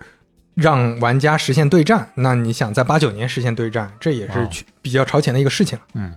那我们把 Game Boy 的这个生生命周期相对完整的讲一讲，我们就不完全按照时间编年史去讲任天堂了。嗯 g a m e Boy 后来啊，到一九九六年，你看这个时候离发布七年已经过去了。嗯，主机游戏机都已经更新了两代了，你就别说彩色了，FC 和 NES 都已经退役好几年了，都已经成为历就 史退役了，啊甚至他们下一代产品都已经要退役了。啊！就刚才说的下一代产品，具体后面我们会讲啊。Game Boy，那你眼看已已经撑不住了，七年了，眼看要退出历史舞台了。垂垂老矣。嗯，因为它那个每个游戏机都有对应发布的，就比如说预计今年要发多少款游戏，Game Boy 预计发行的游戏已经变成个位数了。嗯，那眼看光荣退役，那你已经很成功了，这么成功了，光荣退役呗。结果被一个游戏活活拉回来了，返聘了。哎、哟，强行续命来，我们视角转移到一个人身上，一个嗯非常重要的人物田尻智。田尻智，哎，又是一个新人物出现了。对，田是田野的田，嗯尻是屁股 的尻，啊智是智慧的智， OK，这个尻呢，上面一个尸体的尸，下面一个一二三四五的那个九， 是，一九六五年田尻智出生了。嗯，你看他小时候啊，就跟那个宫本茂非常像，包括他后来跟宫本茂关系好，我估计跟他一样，就是喜欢畅游山野小河，嗯还喜欢什么防空洞的遗迹啊， 喜欢玩废墟。啊，而且他跟宫本茂很不一样的是，他尤其喜欢昆虫。哟，后来他被小朋友们啊都亲切地称作“昆虫博士”。嗯后来呢，就日本整体搞城市化建设，它那个地方呢也都被建设起来了，就田野没有了，但它适应能力很强，嗯开始适应城市里的一种新文化。城市探险，哎，这种探险就是游戏 厅，哎，就成为了一个游戏爱好者。嗯八三年呢，读东京工业高等专门学校，嗯他当时呢就在学校里面就开始做一个爱好，还把这个爱好做成了事业，就是当时针对游戏做同人志，叫 Game Freak。同人志就嗯你可以理解像像漫画 Nintendo 同人 Power- 文那种吗呃，不不不，像 Nintendo Power 类似，其实它哦不止同人文，它可能攻略。还有对这些的讨论，嗯其实就是，OK，就做大家杂志，对，嗯就是杂志嘛。嗯对，这个杂志呢，当时填补市场空白。比如说，他之前在一个杂志上附送过一个别册，就是附送的那种小书，叫《铁板阵一千万分的打法》。哇哇，这个当时就带动杂志卖的特别火，哇就类似这种东西，就啊可以理解同人志是啥了、啊。哦，OK OK，陆续做大做大，慢慢的开始，那就不光做杂志了，开始，因为当时其实说实话，很多美国、日本杂志自己也都在开发游戏，就深度参与这个行业。哦，嗯，所以他们当时就开始把这个 Game Freak 变成了不光是一家杂志社，变成了 Game Freak 株式会社，嗯开始做游戏。他当时有个创意呢，找到任天堂说：“我实在太喜欢昆虫了，能不能咱们做个昆虫类似的这个游戏？”嗯，最后到了山内普那边，山内普拍板说：“啊，这咱们合作挺愉快的，好，我们投资。”所以任天堂是投资方，九零年就开始做这个游戏了。大家想啊想，看来是做了很多 年，刚刚因为谈到已经谈到九九六啊年，，哎，终于在九六年二月二十七日发售了。嗯这游戏不好做呀， 嗯而这中间其实还发了一些其他的游戏，就是相当于练手，但这个游戏因为太复杂了，迟迟推出不出来。嗯， 后来田尻智把各种他的童年记忆融合进去，都是昆虫啊，各种动植物，而且深度模仿了当时很成功的《勇者斗恶龙》和《最终幻想》的玩法。嗯，是这一两个游戏呢，之前呃上期我们也都提到过，对，是一个经典的日式 RPG 游戏。嗯，主人公呢叫什么？叫小智。哎，哎，小智就是田尻智自己嘛，嗯，宿敌是 小茂啊，小茂就是任天堂的宫本茂，宫本茂，哎哎，良师益友是他的，嗯，起什么名字呢？这个名字就叫 Pokemon 哦说到这儿，大家豁然开朗哦，精灵宝可梦。以前呢，我们翻译还是习惯叫宠宠物小小精灵灵，有的翻译呢叫神奇宝贝，嗯这是两岸三地不同的翻译。 o k 如果还不知道的话，皮卡丘啊，这个多少大 对家都得这知个道了肯。啊定清楚了是吧？这个游戏呢是深度定制 Game Boy 的，嗯田尻智自己就说，这是在对 Game Boy 功能和使用场景进行彻底分析的基础上诞生的游戏作品。当然，也可以这这就也可以理解说，为啥是深度定制的？他九零年就开始做了，八九年发布的，哎，我立马做一个，赶上这一波潮。我九六年要退役了，我别的这开发出来了，是是是，哎呀，就再不我就感觉是再不开发出来，这游戏就卖没 法没卖有了。地方可以用了，就枯萎技术的，那、啊 这这就眼看就真枯萎了啊！当时啊，他说这游戏有四大概念，四大概念是收集、通信、交换和养成。你看这就 PPT 做的不错啊，哎，除了这个《勇者斗恶龙》和《最终幻想》，最终那那些玩法大家都理解，就是到处打怪、升级、嗯收集道具等等。然后你在那里面也能收集一些小怪物，他们当时有这种模式，但是不是核心玩法。那他把这个收集变成了核心玩法，你交战也全都是用小精灵去交战，嗯还可以交换。嗯，这个设定其实就非常好的适应了 Game Boy 它那个联机，对吧？你是联机的时候，我可以交换，可以对是战。交换就必须是要要有社交场景嘛，当然，这么牛逼的设定啊，一开始上市，当然就完全 不火，为为什完全么？不火啊，只卖了十几万套，因为大家 get 不到。嗯当时还发生了一件事儿，就它上的第一个版本啊，叫《精灵宝可梦红》和《精灵宝可梦绿》。 哎呦，其实我之前看的时候，我就觉得很很奇怪，因为你如果看《精灵宝可梦》的后来版本，它经常有什么《精灵宝可梦白》和《精灵宝可梦黑》都是同一时间发发售，这是为什么呢？就是两两个几乎一模一样的游戏，嗯精灵不太一样，主线剧情有一略微差别， 嗯，你给人感觉就是骗钱啊。给人感觉就是同一个游戏买两份儿，因为你要收集全游这这个小精灵， 你得两份儿都买。最早的游戏盲盒啊，这这就是当时很少见啊，一个游戏推两个版本，这版、这游戏呢，你说一样也不一样，说不一样也，也嗯只不过就是里面的小动。哎也有点物不一样。啊像 对，那这个就被批评你这是圈钱啊，嗯，这是当时宫本茂想的主意，就是这个游戏太大了，我们把它拆成两个卖。 但这就说到为啥后来它是火了呢？就是它的后劲儿很大。嗯说几个事儿，第一个事儿就是能把收集这件事儿炒火，你得需要一个契机。这个契机在当时是什么契机呢？就当时主程序员啊，他偷偷写了一个小精灵叫梦幻。那嗯现在我们呃稍微熟悉一点的都是知道有一个梦幻，对，这个梦幻是一个内部员工才能有的一个彩蛋，类似于。哦它结果呢有一个 bug，玩家在遭遇这个 bug 的时候，其实能把梦幻弄出来，哟，这就非常稀有。隐藏款呀，啊，隐藏款，就很多小朋友开始发现，我靠，就不只有一百五十个嗯官方的这个小精灵，还有一个奇怪的小精灵，大家都在传这个秘籍，这个秘籍这种神秘感这个事儿很快就爆火了。你看，这就是社交属性赤裸裸的体现出来了。那对，你就想你有了它之后，你你就能炫，你就想想当时我们聊那个统一的时候，嗯啊，这个水浒卡是啊，其实也是因为有一些稀缺性对，啊，所以才会特别火。那这个时候啊，这就说到 Game Break，那不愧人家一开始做媒体的，当场就发布了一个活动，全国玩家招募，你报申请，我们会抽二十位玩家，嗯官方送给你正品梦幻，哎呦喂，这可和他们盗版的不一样啊，脑袋上写着俩字儿正品， 脸上给你刻好 了。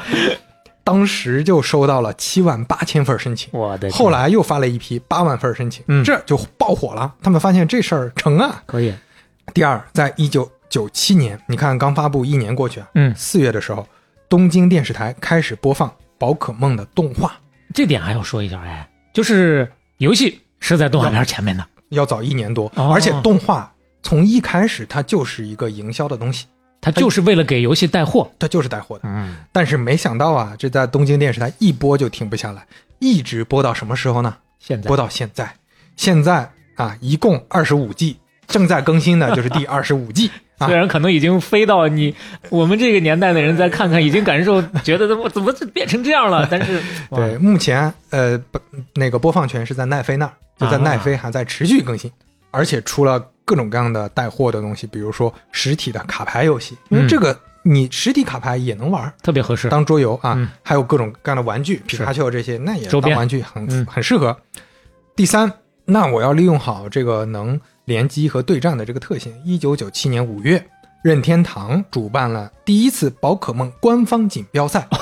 全国对战，所有人来参与。哇，这就像那个动画片里那个全国大赛哎，啊一对样的对对那种对感觉，。那就那你看剧情里、动画里啊、嗯游戏里啊统一都是起这来样的了。。嗯，那我实实体的也有啊，哇塞，人山人海，做大场馆，就你看那个场面，跟现在我们电子竞技、那些世界赛事没啥区别。丝毫不亚于现在的竞盛况。当时日本十五个地区赛，每个地区二百五十六人淘汰赛，你最后能拿冠军，那这太荣耀了。牛逼！那这个事儿一下就做大了。嗯，第四，在新一代的主机推出之后，Game Boy 的存档你还能转移到新的主机游戏里，哎呦，就是你这个小精灵啊，嗯，你升级完了，你攒好了，你可以拿到新游戏里用。哎呀哇，这个就就是网网游里经常讲不删档这个事儿啊，是是是就你以前攒的东西，你能接着用，这也很超前，生命周期的延续啊，这也很厉害。嗯，所以在各种各样的操作下吧，精灵宝可梦红、精灵宝可梦绿这两个系列一般当成一个游戏啊，嗯，迅速成为有史以来销量最高的 RPG，哎有史以来，有史以来。嗯，带火了 Game Boy，那小朋友就是人手一个啊。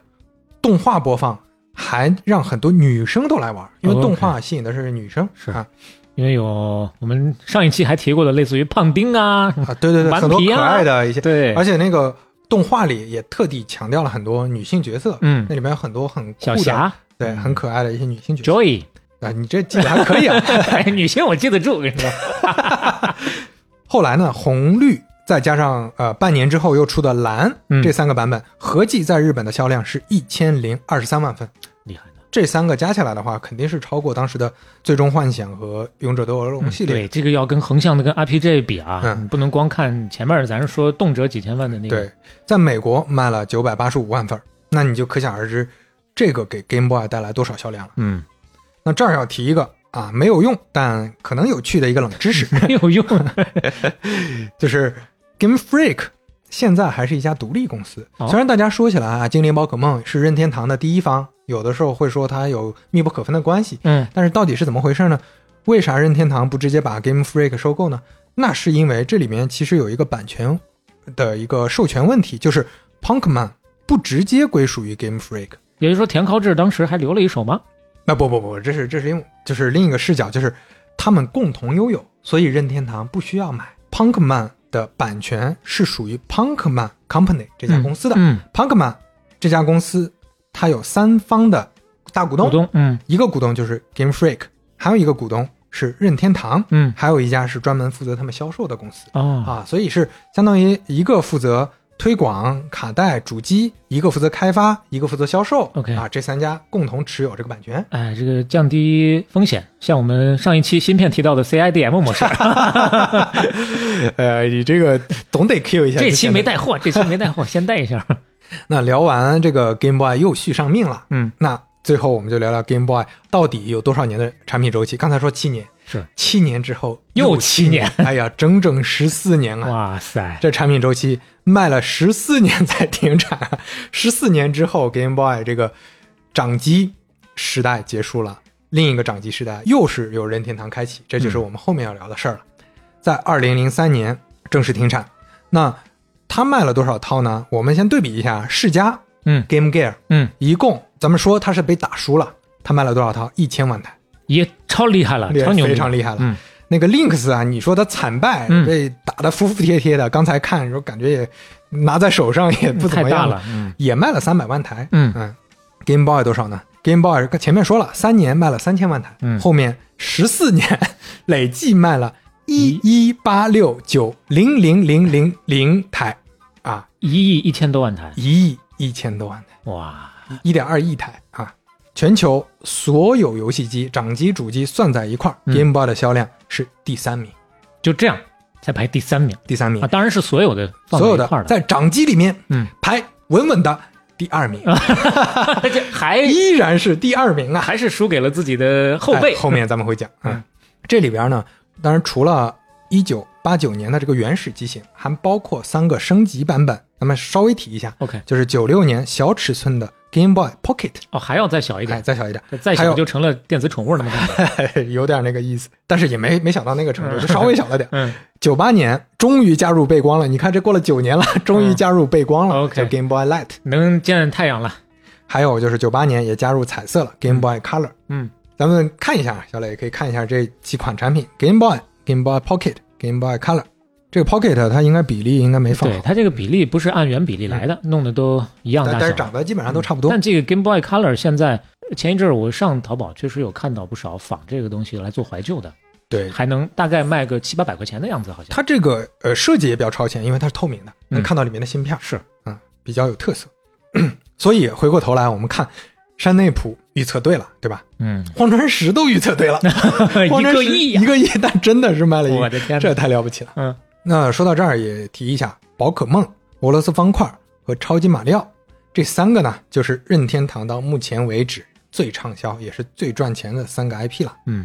那聊聊这三个 IP 有多厉害啊？它们分别是世界上最赚钱的单款游戏销量最高的和 IP 系列销量最高的游戏。哟，我们这个是要要冷静下来，挨个挨个呃说一说，分辨一下啊。最赚钱的，哎首先单款游戏销量最高的，和 IP 系列 IP 销量系列就是这个系列所有的游戏加起来销量最高销的。量最高的，哎来，首先，在 IP 赚钱方面啊，根据维基百科的一个媒体特许经营产品畅销榜上，数据显示，任天堂的 Pokemon 累计获利九百亿美元，是世界上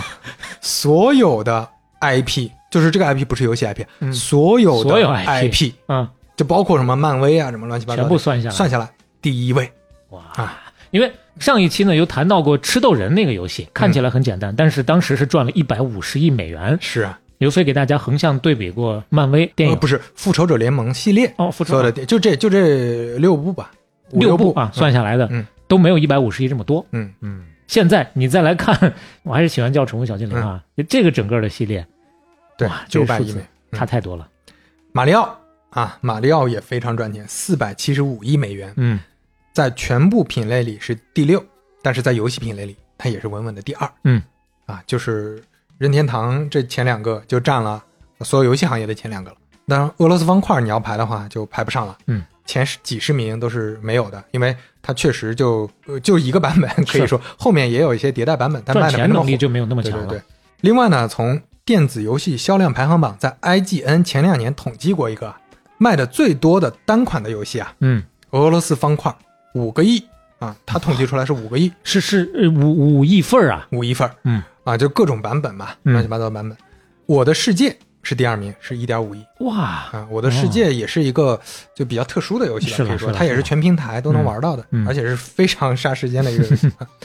宝可梦红绿蓝黄加到一 起加到一起，这是它第一批那那些累计四千万，史上全球第六名，呃这啊这第六哎，第六名。超级马里奥兄弟这一款啊，一款嗯这一款也是四千万左右，历史第七名。那刚才还提到了游戏 IP 的销量排行榜，第一名稳稳的马里奥，五点六亿；一款游戏就能卖款游四戏千万了，哎嗯第二名精灵宝可梦，四点四亿；嗯第九名俄罗斯方块，那它比较特殊，它就靠一个版本是，啊就卖了一亿七千万，其实它是最 牛的，其实是最牛的。嗯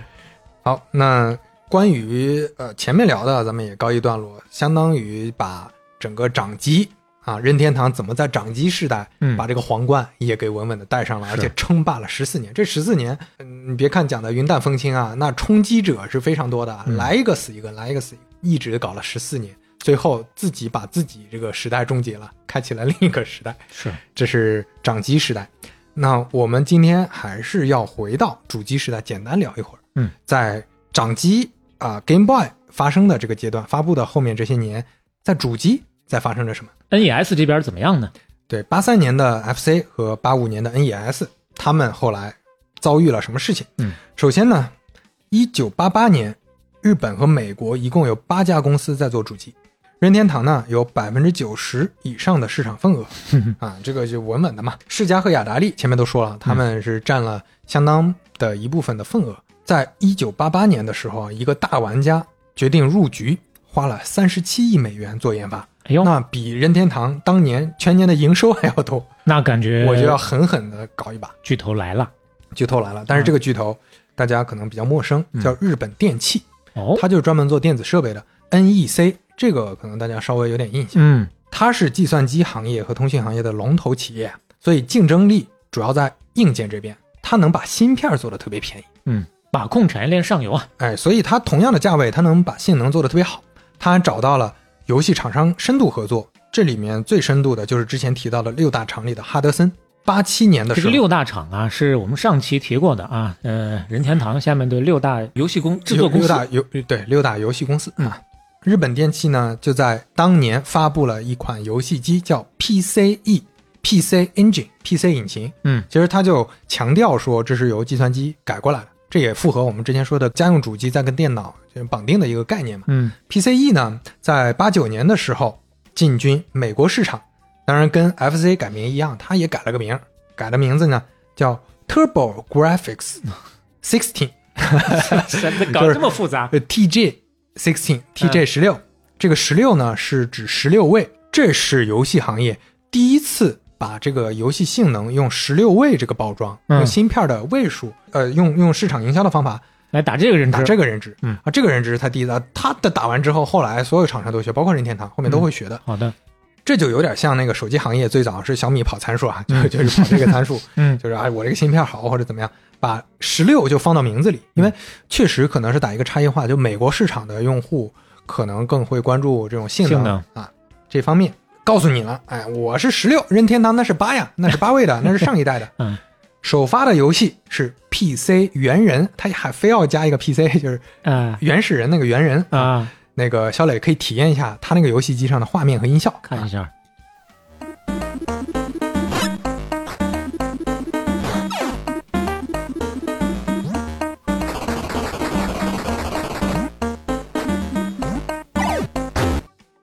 哎呀，两个体验，嗯第一，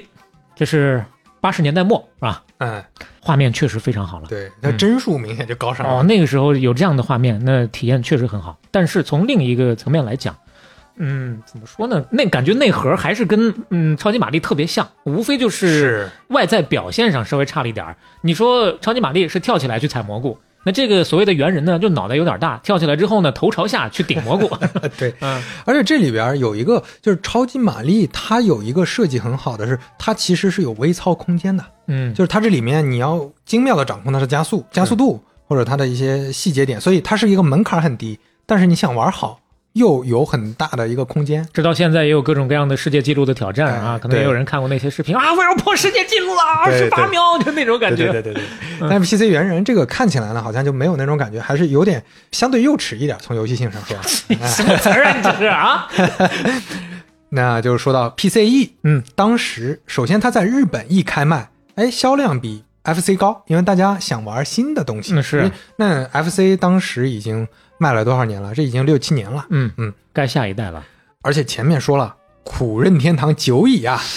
南梦宫，二话不说，南梦宫这当时一直说南梦宫、天元、雅达利，这不都是一伙人吗？嗯，南梦宫二话不说，我给你做游戏，给做给做我不跟他合 作了啊，全力支持 PCE。当时还有科乐美啊，科乐美也全力支持，口袋没所。以在日本非常成功，一下就变成了销量第一。嗯哼，就是当然这个销量不是累计销量，就是当当年或者当季度的销量那是，整个嗯生态起来了嘛？对第一。如果按照这个日活的话，那可能还是第二，就任天堂是第一。 OK，不过游戏还是不够多，因为你任天堂的惯性还是大。就我跟这么多厂商合作，你刚开始起量，嗯游戏还是跟不上。提一句啊，就是这个 NEC 日本电器在九一年还发布了一款掌机，其实前面提到了那款掌机、E 哦 PEC GT，啊，我就说啊你日本电器对对前面对提过一次嘛，它出的那个就游戏叫 PEC 嘛，嗯掌机就叫 E PEC GT 啊， 就可以插主机卡带，啊，就是卡带可以混插，因为通用的因为我把那个掌机性能做到非常厉害了，哦，所以就是我我的掌机就是你的主机，所以你这个说玩法芯片好，体芯现在片这儿了哎，对，看起来牛逼，但是啊，这前面说了，世嘉续航多长啊？时间三个小时三个小时，它 P- 它八节电池，P 一个半小时 GT 一个小时 啊，一个小都时一个不半到都不一到个半呀，啊哎呀，而且还不能存档，就是这种啊游戏性上实在是提不上去，嗯价格呢是 Game Boy 的四倍，哎呦，那你你立刻就在掌机市场被淘汰了。就是你哪怕游戏好玩，嗯那大家就买主机上不了为啥要买它？呃，对你的掌机呀、是的是的这么贵。那同时呢，盯着十六位主机市场呢，还有什么老牌的世嘉？嗯，世嘉也出了十六位的主机，叫 Mega Drive。嗯哦，Mega Drive 是超级驱动的意思，就是代表说我性能好。啊，这个其实我是小时候略有耳闻，哟因为家里有钱的朋友、有钱的同学啊会买 MD 的，就是这是十六位主机，就是有些是真的正儿八经买到了 MD 的，啊，就 Mega Drive 就是对以后大家就按 MD 这么叫它对，了都叫它 MD 嗯。八九年日本上市啊，不温不火，呃甚至在日本呢 PCE 也没打过。嗯，九零年呢美国上市啊，都换了个名字，也不知道为啥，反正都要换名字。在美国呢叫 Sega Genesis，就世嘉创世纪哎嗯啊、所以简称叫 SG。 SG 啊，它这个性能啊比 PCE 都要好，因 为 PCE 的十六位因为出的特别着急啊，嗯它是八七八八年就发布了，晚早了两年，所以它算是叫什么残血版的，就有点像现在的 咱们说一个芯片儿，嗯那芯片儿可能要发挥它最大的能力，还得有一个研发过程， OK 所以它上市的时候是满血版的啊芯片儿，嗯所以它这个十六位主机的这个游戏性能画面那真的是又好了一层，嗯而且世嘉呀和日本电器不一样，那人家最早就是做游戏的，所以我游戏品质上还是能保障。而且当时他在营销上也是想努努力，你找什么？你找了那个之前找了泰森，嗯，我找迈克尔杰克逊 啊，我找迈克尔杰克逊一块儿做游戏，嗯上期说过啊，那个 Nintendo 是找泰森做过广告的，对。然后是一个结合音乐的闯关游戏，这个视听效果还是很不错的嗯啊，怪不得啊小找磊杰克逊呢， 小磊来看一下来啊，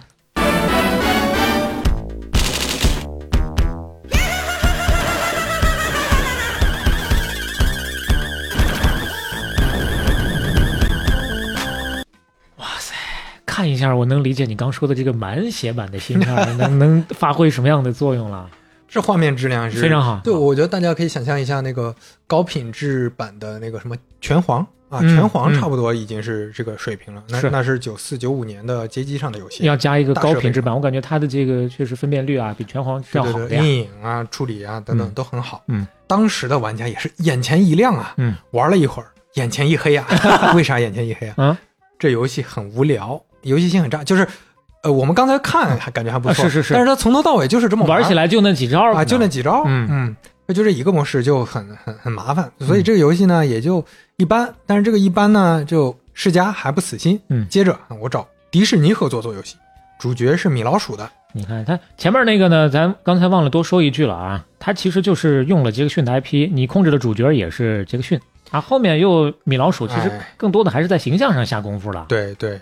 所以啊，感觉这个路子好像一直没走得特别通，因为嗯游戏性还是关键，或者说你这个游戏到底能给玩家带来什么？大家是听着说啊，米老鼠好，嗯拿来一玩儿就感觉就玩不下去，对那也没啥意思。你就像俄罗斯方块，那大家不需要知道 p a s i t n o v 啊，可以，对，但是我玩的时候就就就能感知到它的乐趣， 对然后人性才是最重要的。对，能玩下去。当时啊，E A 的老板 Hawkins 啊，前面也提到过这个，嗯，他们开始弱弱联合啊， 效果很好。其实这个效果就变好了，因嗯因为啥呢？因为 E A 非常擅长体育游戏，嗯，我们现在玩的很多电脑上的，包括那个主机非上法的，嗯，体育游戏吧，都是 E A 做的呀。非法还是实况？非法，法，嗯。所以，哎，他的这些游戏，高尔夫球啊、棒球啊等等，算是哎那个开始打响了第一炮，这个慢慢的起量了。E A 呢，这儿可以简单埋个伏笔啊，就 E A 很喜欢跟行业新来的这些玩家合作，他跟其他游戏公司不一样，他在电脑游戏行业，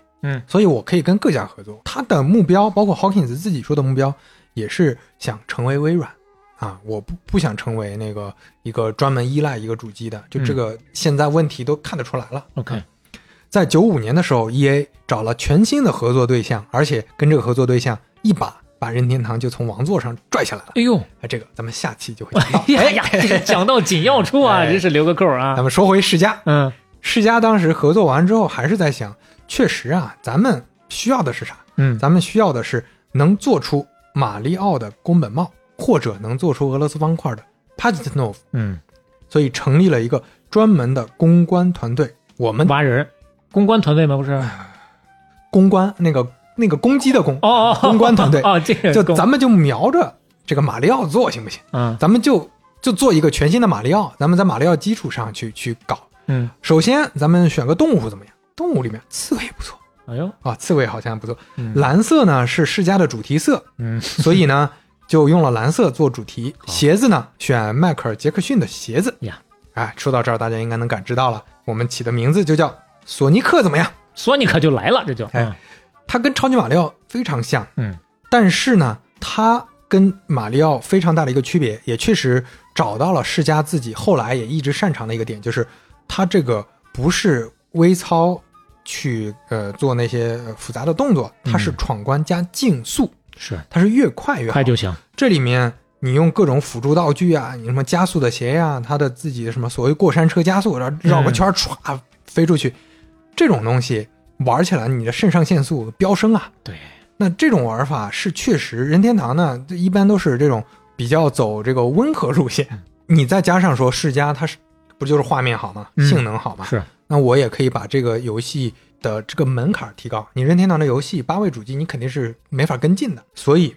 这个推出之后，果然大受欢迎，带动了 MD 的销量。这个也说到，就文化上差异确实挺明显的，就是索尼克这种竞速的游戏在日本不火，嗯但是在美国特别火爆，在美国立刻又成了像刚才说的 PCE 在日本的这个地位，世嘉这个 MD 在美国成了销量第一、日活第二的这么一个游戏机。你个分析角度，文化差异，我觉得还是很有意思。嗯对对，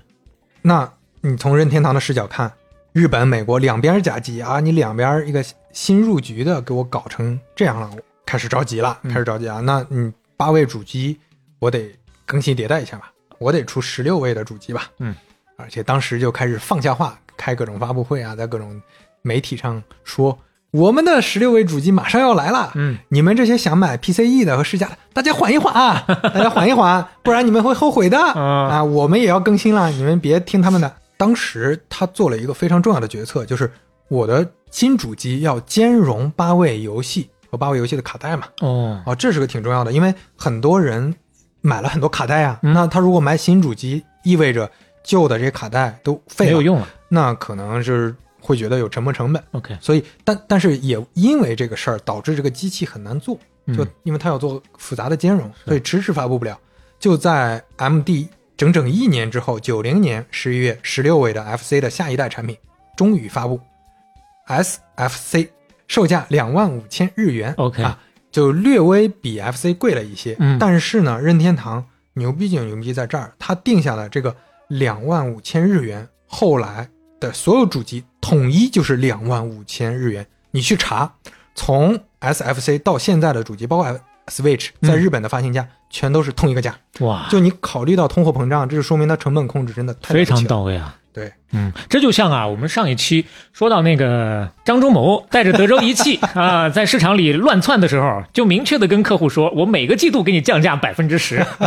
倒逼自己自对杀式你算的上通货膨胀搅乱有点这个行意业思。。对啊，那这个 SFC 发布之后呢，第一批货库存只有三十万，嗯订单有一百五十万，因为经销商太有信 心了，啊玩家也都特别热烈，嗯，一机难求啊，那就是。就跟现在说很多产品发布会之后，很多时候买嗯抢不到到，嗯都一样的。找黄牛。在美国呢，嗯，SFC 就比较复杂啊。美国发布的当然就叫 SNES 了，嗯 就是就跟着这 个名儿。 Super NES，对。然后一方面，美国当时就九一年啊遭遇了经济危机，嗯大家的消费能力在减弱，那怎么办呢？营销上咱们做的猛一点，当时就跟百事可乐等等合作，啊，去做大规模的品牌嗯营销，砸了不少钱。当时很多家长啊劝孩子说：“你有 NES 就得了，再用几年，对吧？为啥非要 E SNES？” 再用几年你大了就不用玩了。那当时世嘉跟任天堂在美国还开始各种口水战啊，世嘉就说任天堂卖的不行，任天堂反过来说世嘉快倒闭了， 就互相掐架，大家伙别买啊，它倒闭了，我告诉你，这主机可就废了，没有游戏给你给你支持。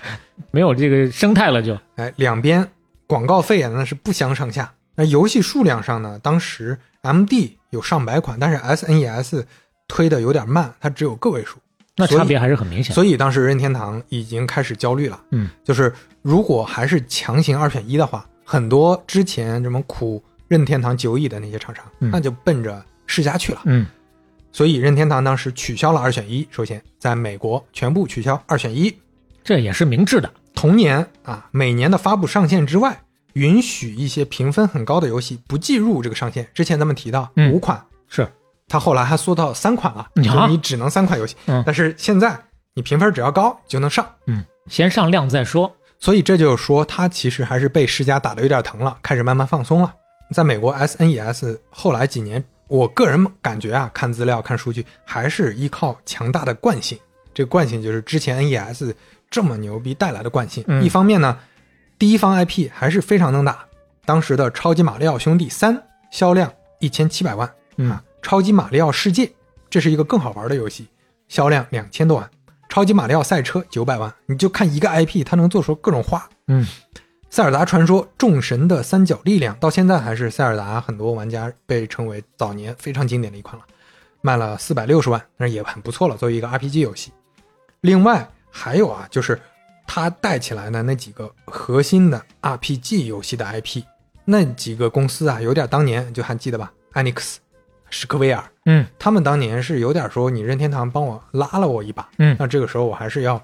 投桃报李啊，我还是要再帮你一下。所以《最终幻想四》《勇者斗恶龙五》都是 SNES 的独占游戏，哦，独占的。独占游戏，所以这个就有点追了上来了，啊，占了上风。最后算是延续了 FC 和 NES 的成功，但是这个时候，你看世嘉前面做的这个事儿，让任天堂和世嘉的这个游戏品牌有区分度了。嗯大家就会觉得任天堂是故事情节很强的，RPG 和策略、益智这些的游戏非常多，嗯大家比较认可。世嘉呢，就是 Sonic 为代表的这种射击、动作刺激很爽的游戏，就玩肾上腺素的，而而且他的游戏玩家普遍是那个什么花季雨季的玩家，就是十六到二十几岁 嗯这种玩家啊，这就有两个完全不同的群体，都有自己各自各自的忠实用户了。各自切一块蛋糕。那说到这儿，我们就看一下这一代的游戏主机，这算是一个嗯，不是一个很完整的游戏主机时代，因为后面很快就会被替代。嗯就这一小段儿的游戏主机时代，他们的市场份额是怎么样？SFC 在日本国内市场份额百分之五十八点七，你看哎呀已经压缩到了，呃，快跌到一半以下了。之前可是百分之九十以上啊。卖了一千七百万套、嗯啊！你就看这个数字呢，跟之前比也是砍半了。是第二名 PCE 占了百分之二十五点六，卖了七百五十万套。第三名 MD 嗯百分之十二点二，三百五十八万套。在全球主要是欧美 SNES 卖了百分之五十二点六，比在日本的份额还略低一点。嗯卖了四千九百一十万套。啊，第二名呢就是 MD 了，嗯刚才提到了、m d 很成功，在美国百分之三十六点七卖了三千四百万套，PCE 第三名，在欧美其实也不错哦啊，，百其分实之十点七，也是打出国际市场来了。哎，卖了一千万套。嗯所以说呢，总结来看哈、任天堂还算是在王座上，就我们就不说掌机啊，嗯我们说主机、还是在王座上。但是这个王座它被撬了啊， 它不太稳当了，哎，它的螺丝有点松了。说到这儿又停了。猜对了啊！ 这期聊的啊任天堂，因为 FC 和 Game Boy 的成功，它有点什么呢？有点过于轻视技术了。嗯就是前面咱提到枯萎技术、成熟技术，它反而有点过于轻视。一哭到底了，这是哎。嗯，所以说呢，也快哭了。哎，在十六位主机，你看它已经上的很晚了，嗯而且错失了十六位主机的良机。如果它上的早的话，可能份额会高很晚多了。整整一年啊。而且第三方的厂商已经陆陆续续有开始倒戈的了。嗯这也埋下了一个很重要的伏笔。 OK 这两个都是一个不太好的信号。嗯，所以这两根引信儿会在下一期哎直接给你引燃。再后来啊，几年任天堂过得就没那么好受了，因为很快，你看十六位主机没几年，六十四位主机时代嗯就要来了。所以古话说得好啊，哎呀， 低头皇冠就会掉。 这是什么鬼啊？这是那任天堂的皇冠是怎么掉的？嗯，山内溥又为什么会说那个玩意儿能卖出一百万台？我头朝下走路。所以最终山内土到底有没有拿这个大 顶？且听下回分解。这正是俄罗斯方块神开局，精灵宝可梦齐续灭，三 D CD 八仙过海，六十四位，《三国演义》牛逼！ 哎，刚才大大家听到的这一声，这可就不是上一次上一次随便找了个板儿啊，这一次是正儿八经的，我们有了属于半拿铁的一块金堂木，半拿铁定制金堂木定制金啊，堂木啊。这个回头呢，大家可以去 show notes 里面看一谁下。要看这个？ 嗯玩我们要必须要看，必须要展示一下， 这是那今天的片尾曲呢？嗯，就有请世界知名的管弦乐团哎呦， London Philharmonic。哎呦， 你你这知名是不知名啊？这到底是 London Philharmonic 嗯 Orchestra 啊，伦敦爱乐乐团 OK 在专辑《The Greatest Video Game Music》中演奏的 Tetris Theme 俄罗斯方块主题曲， 刘飞就是这个好处，咱不管说的好不好，咱不露怯。不能搂起。 哎哎，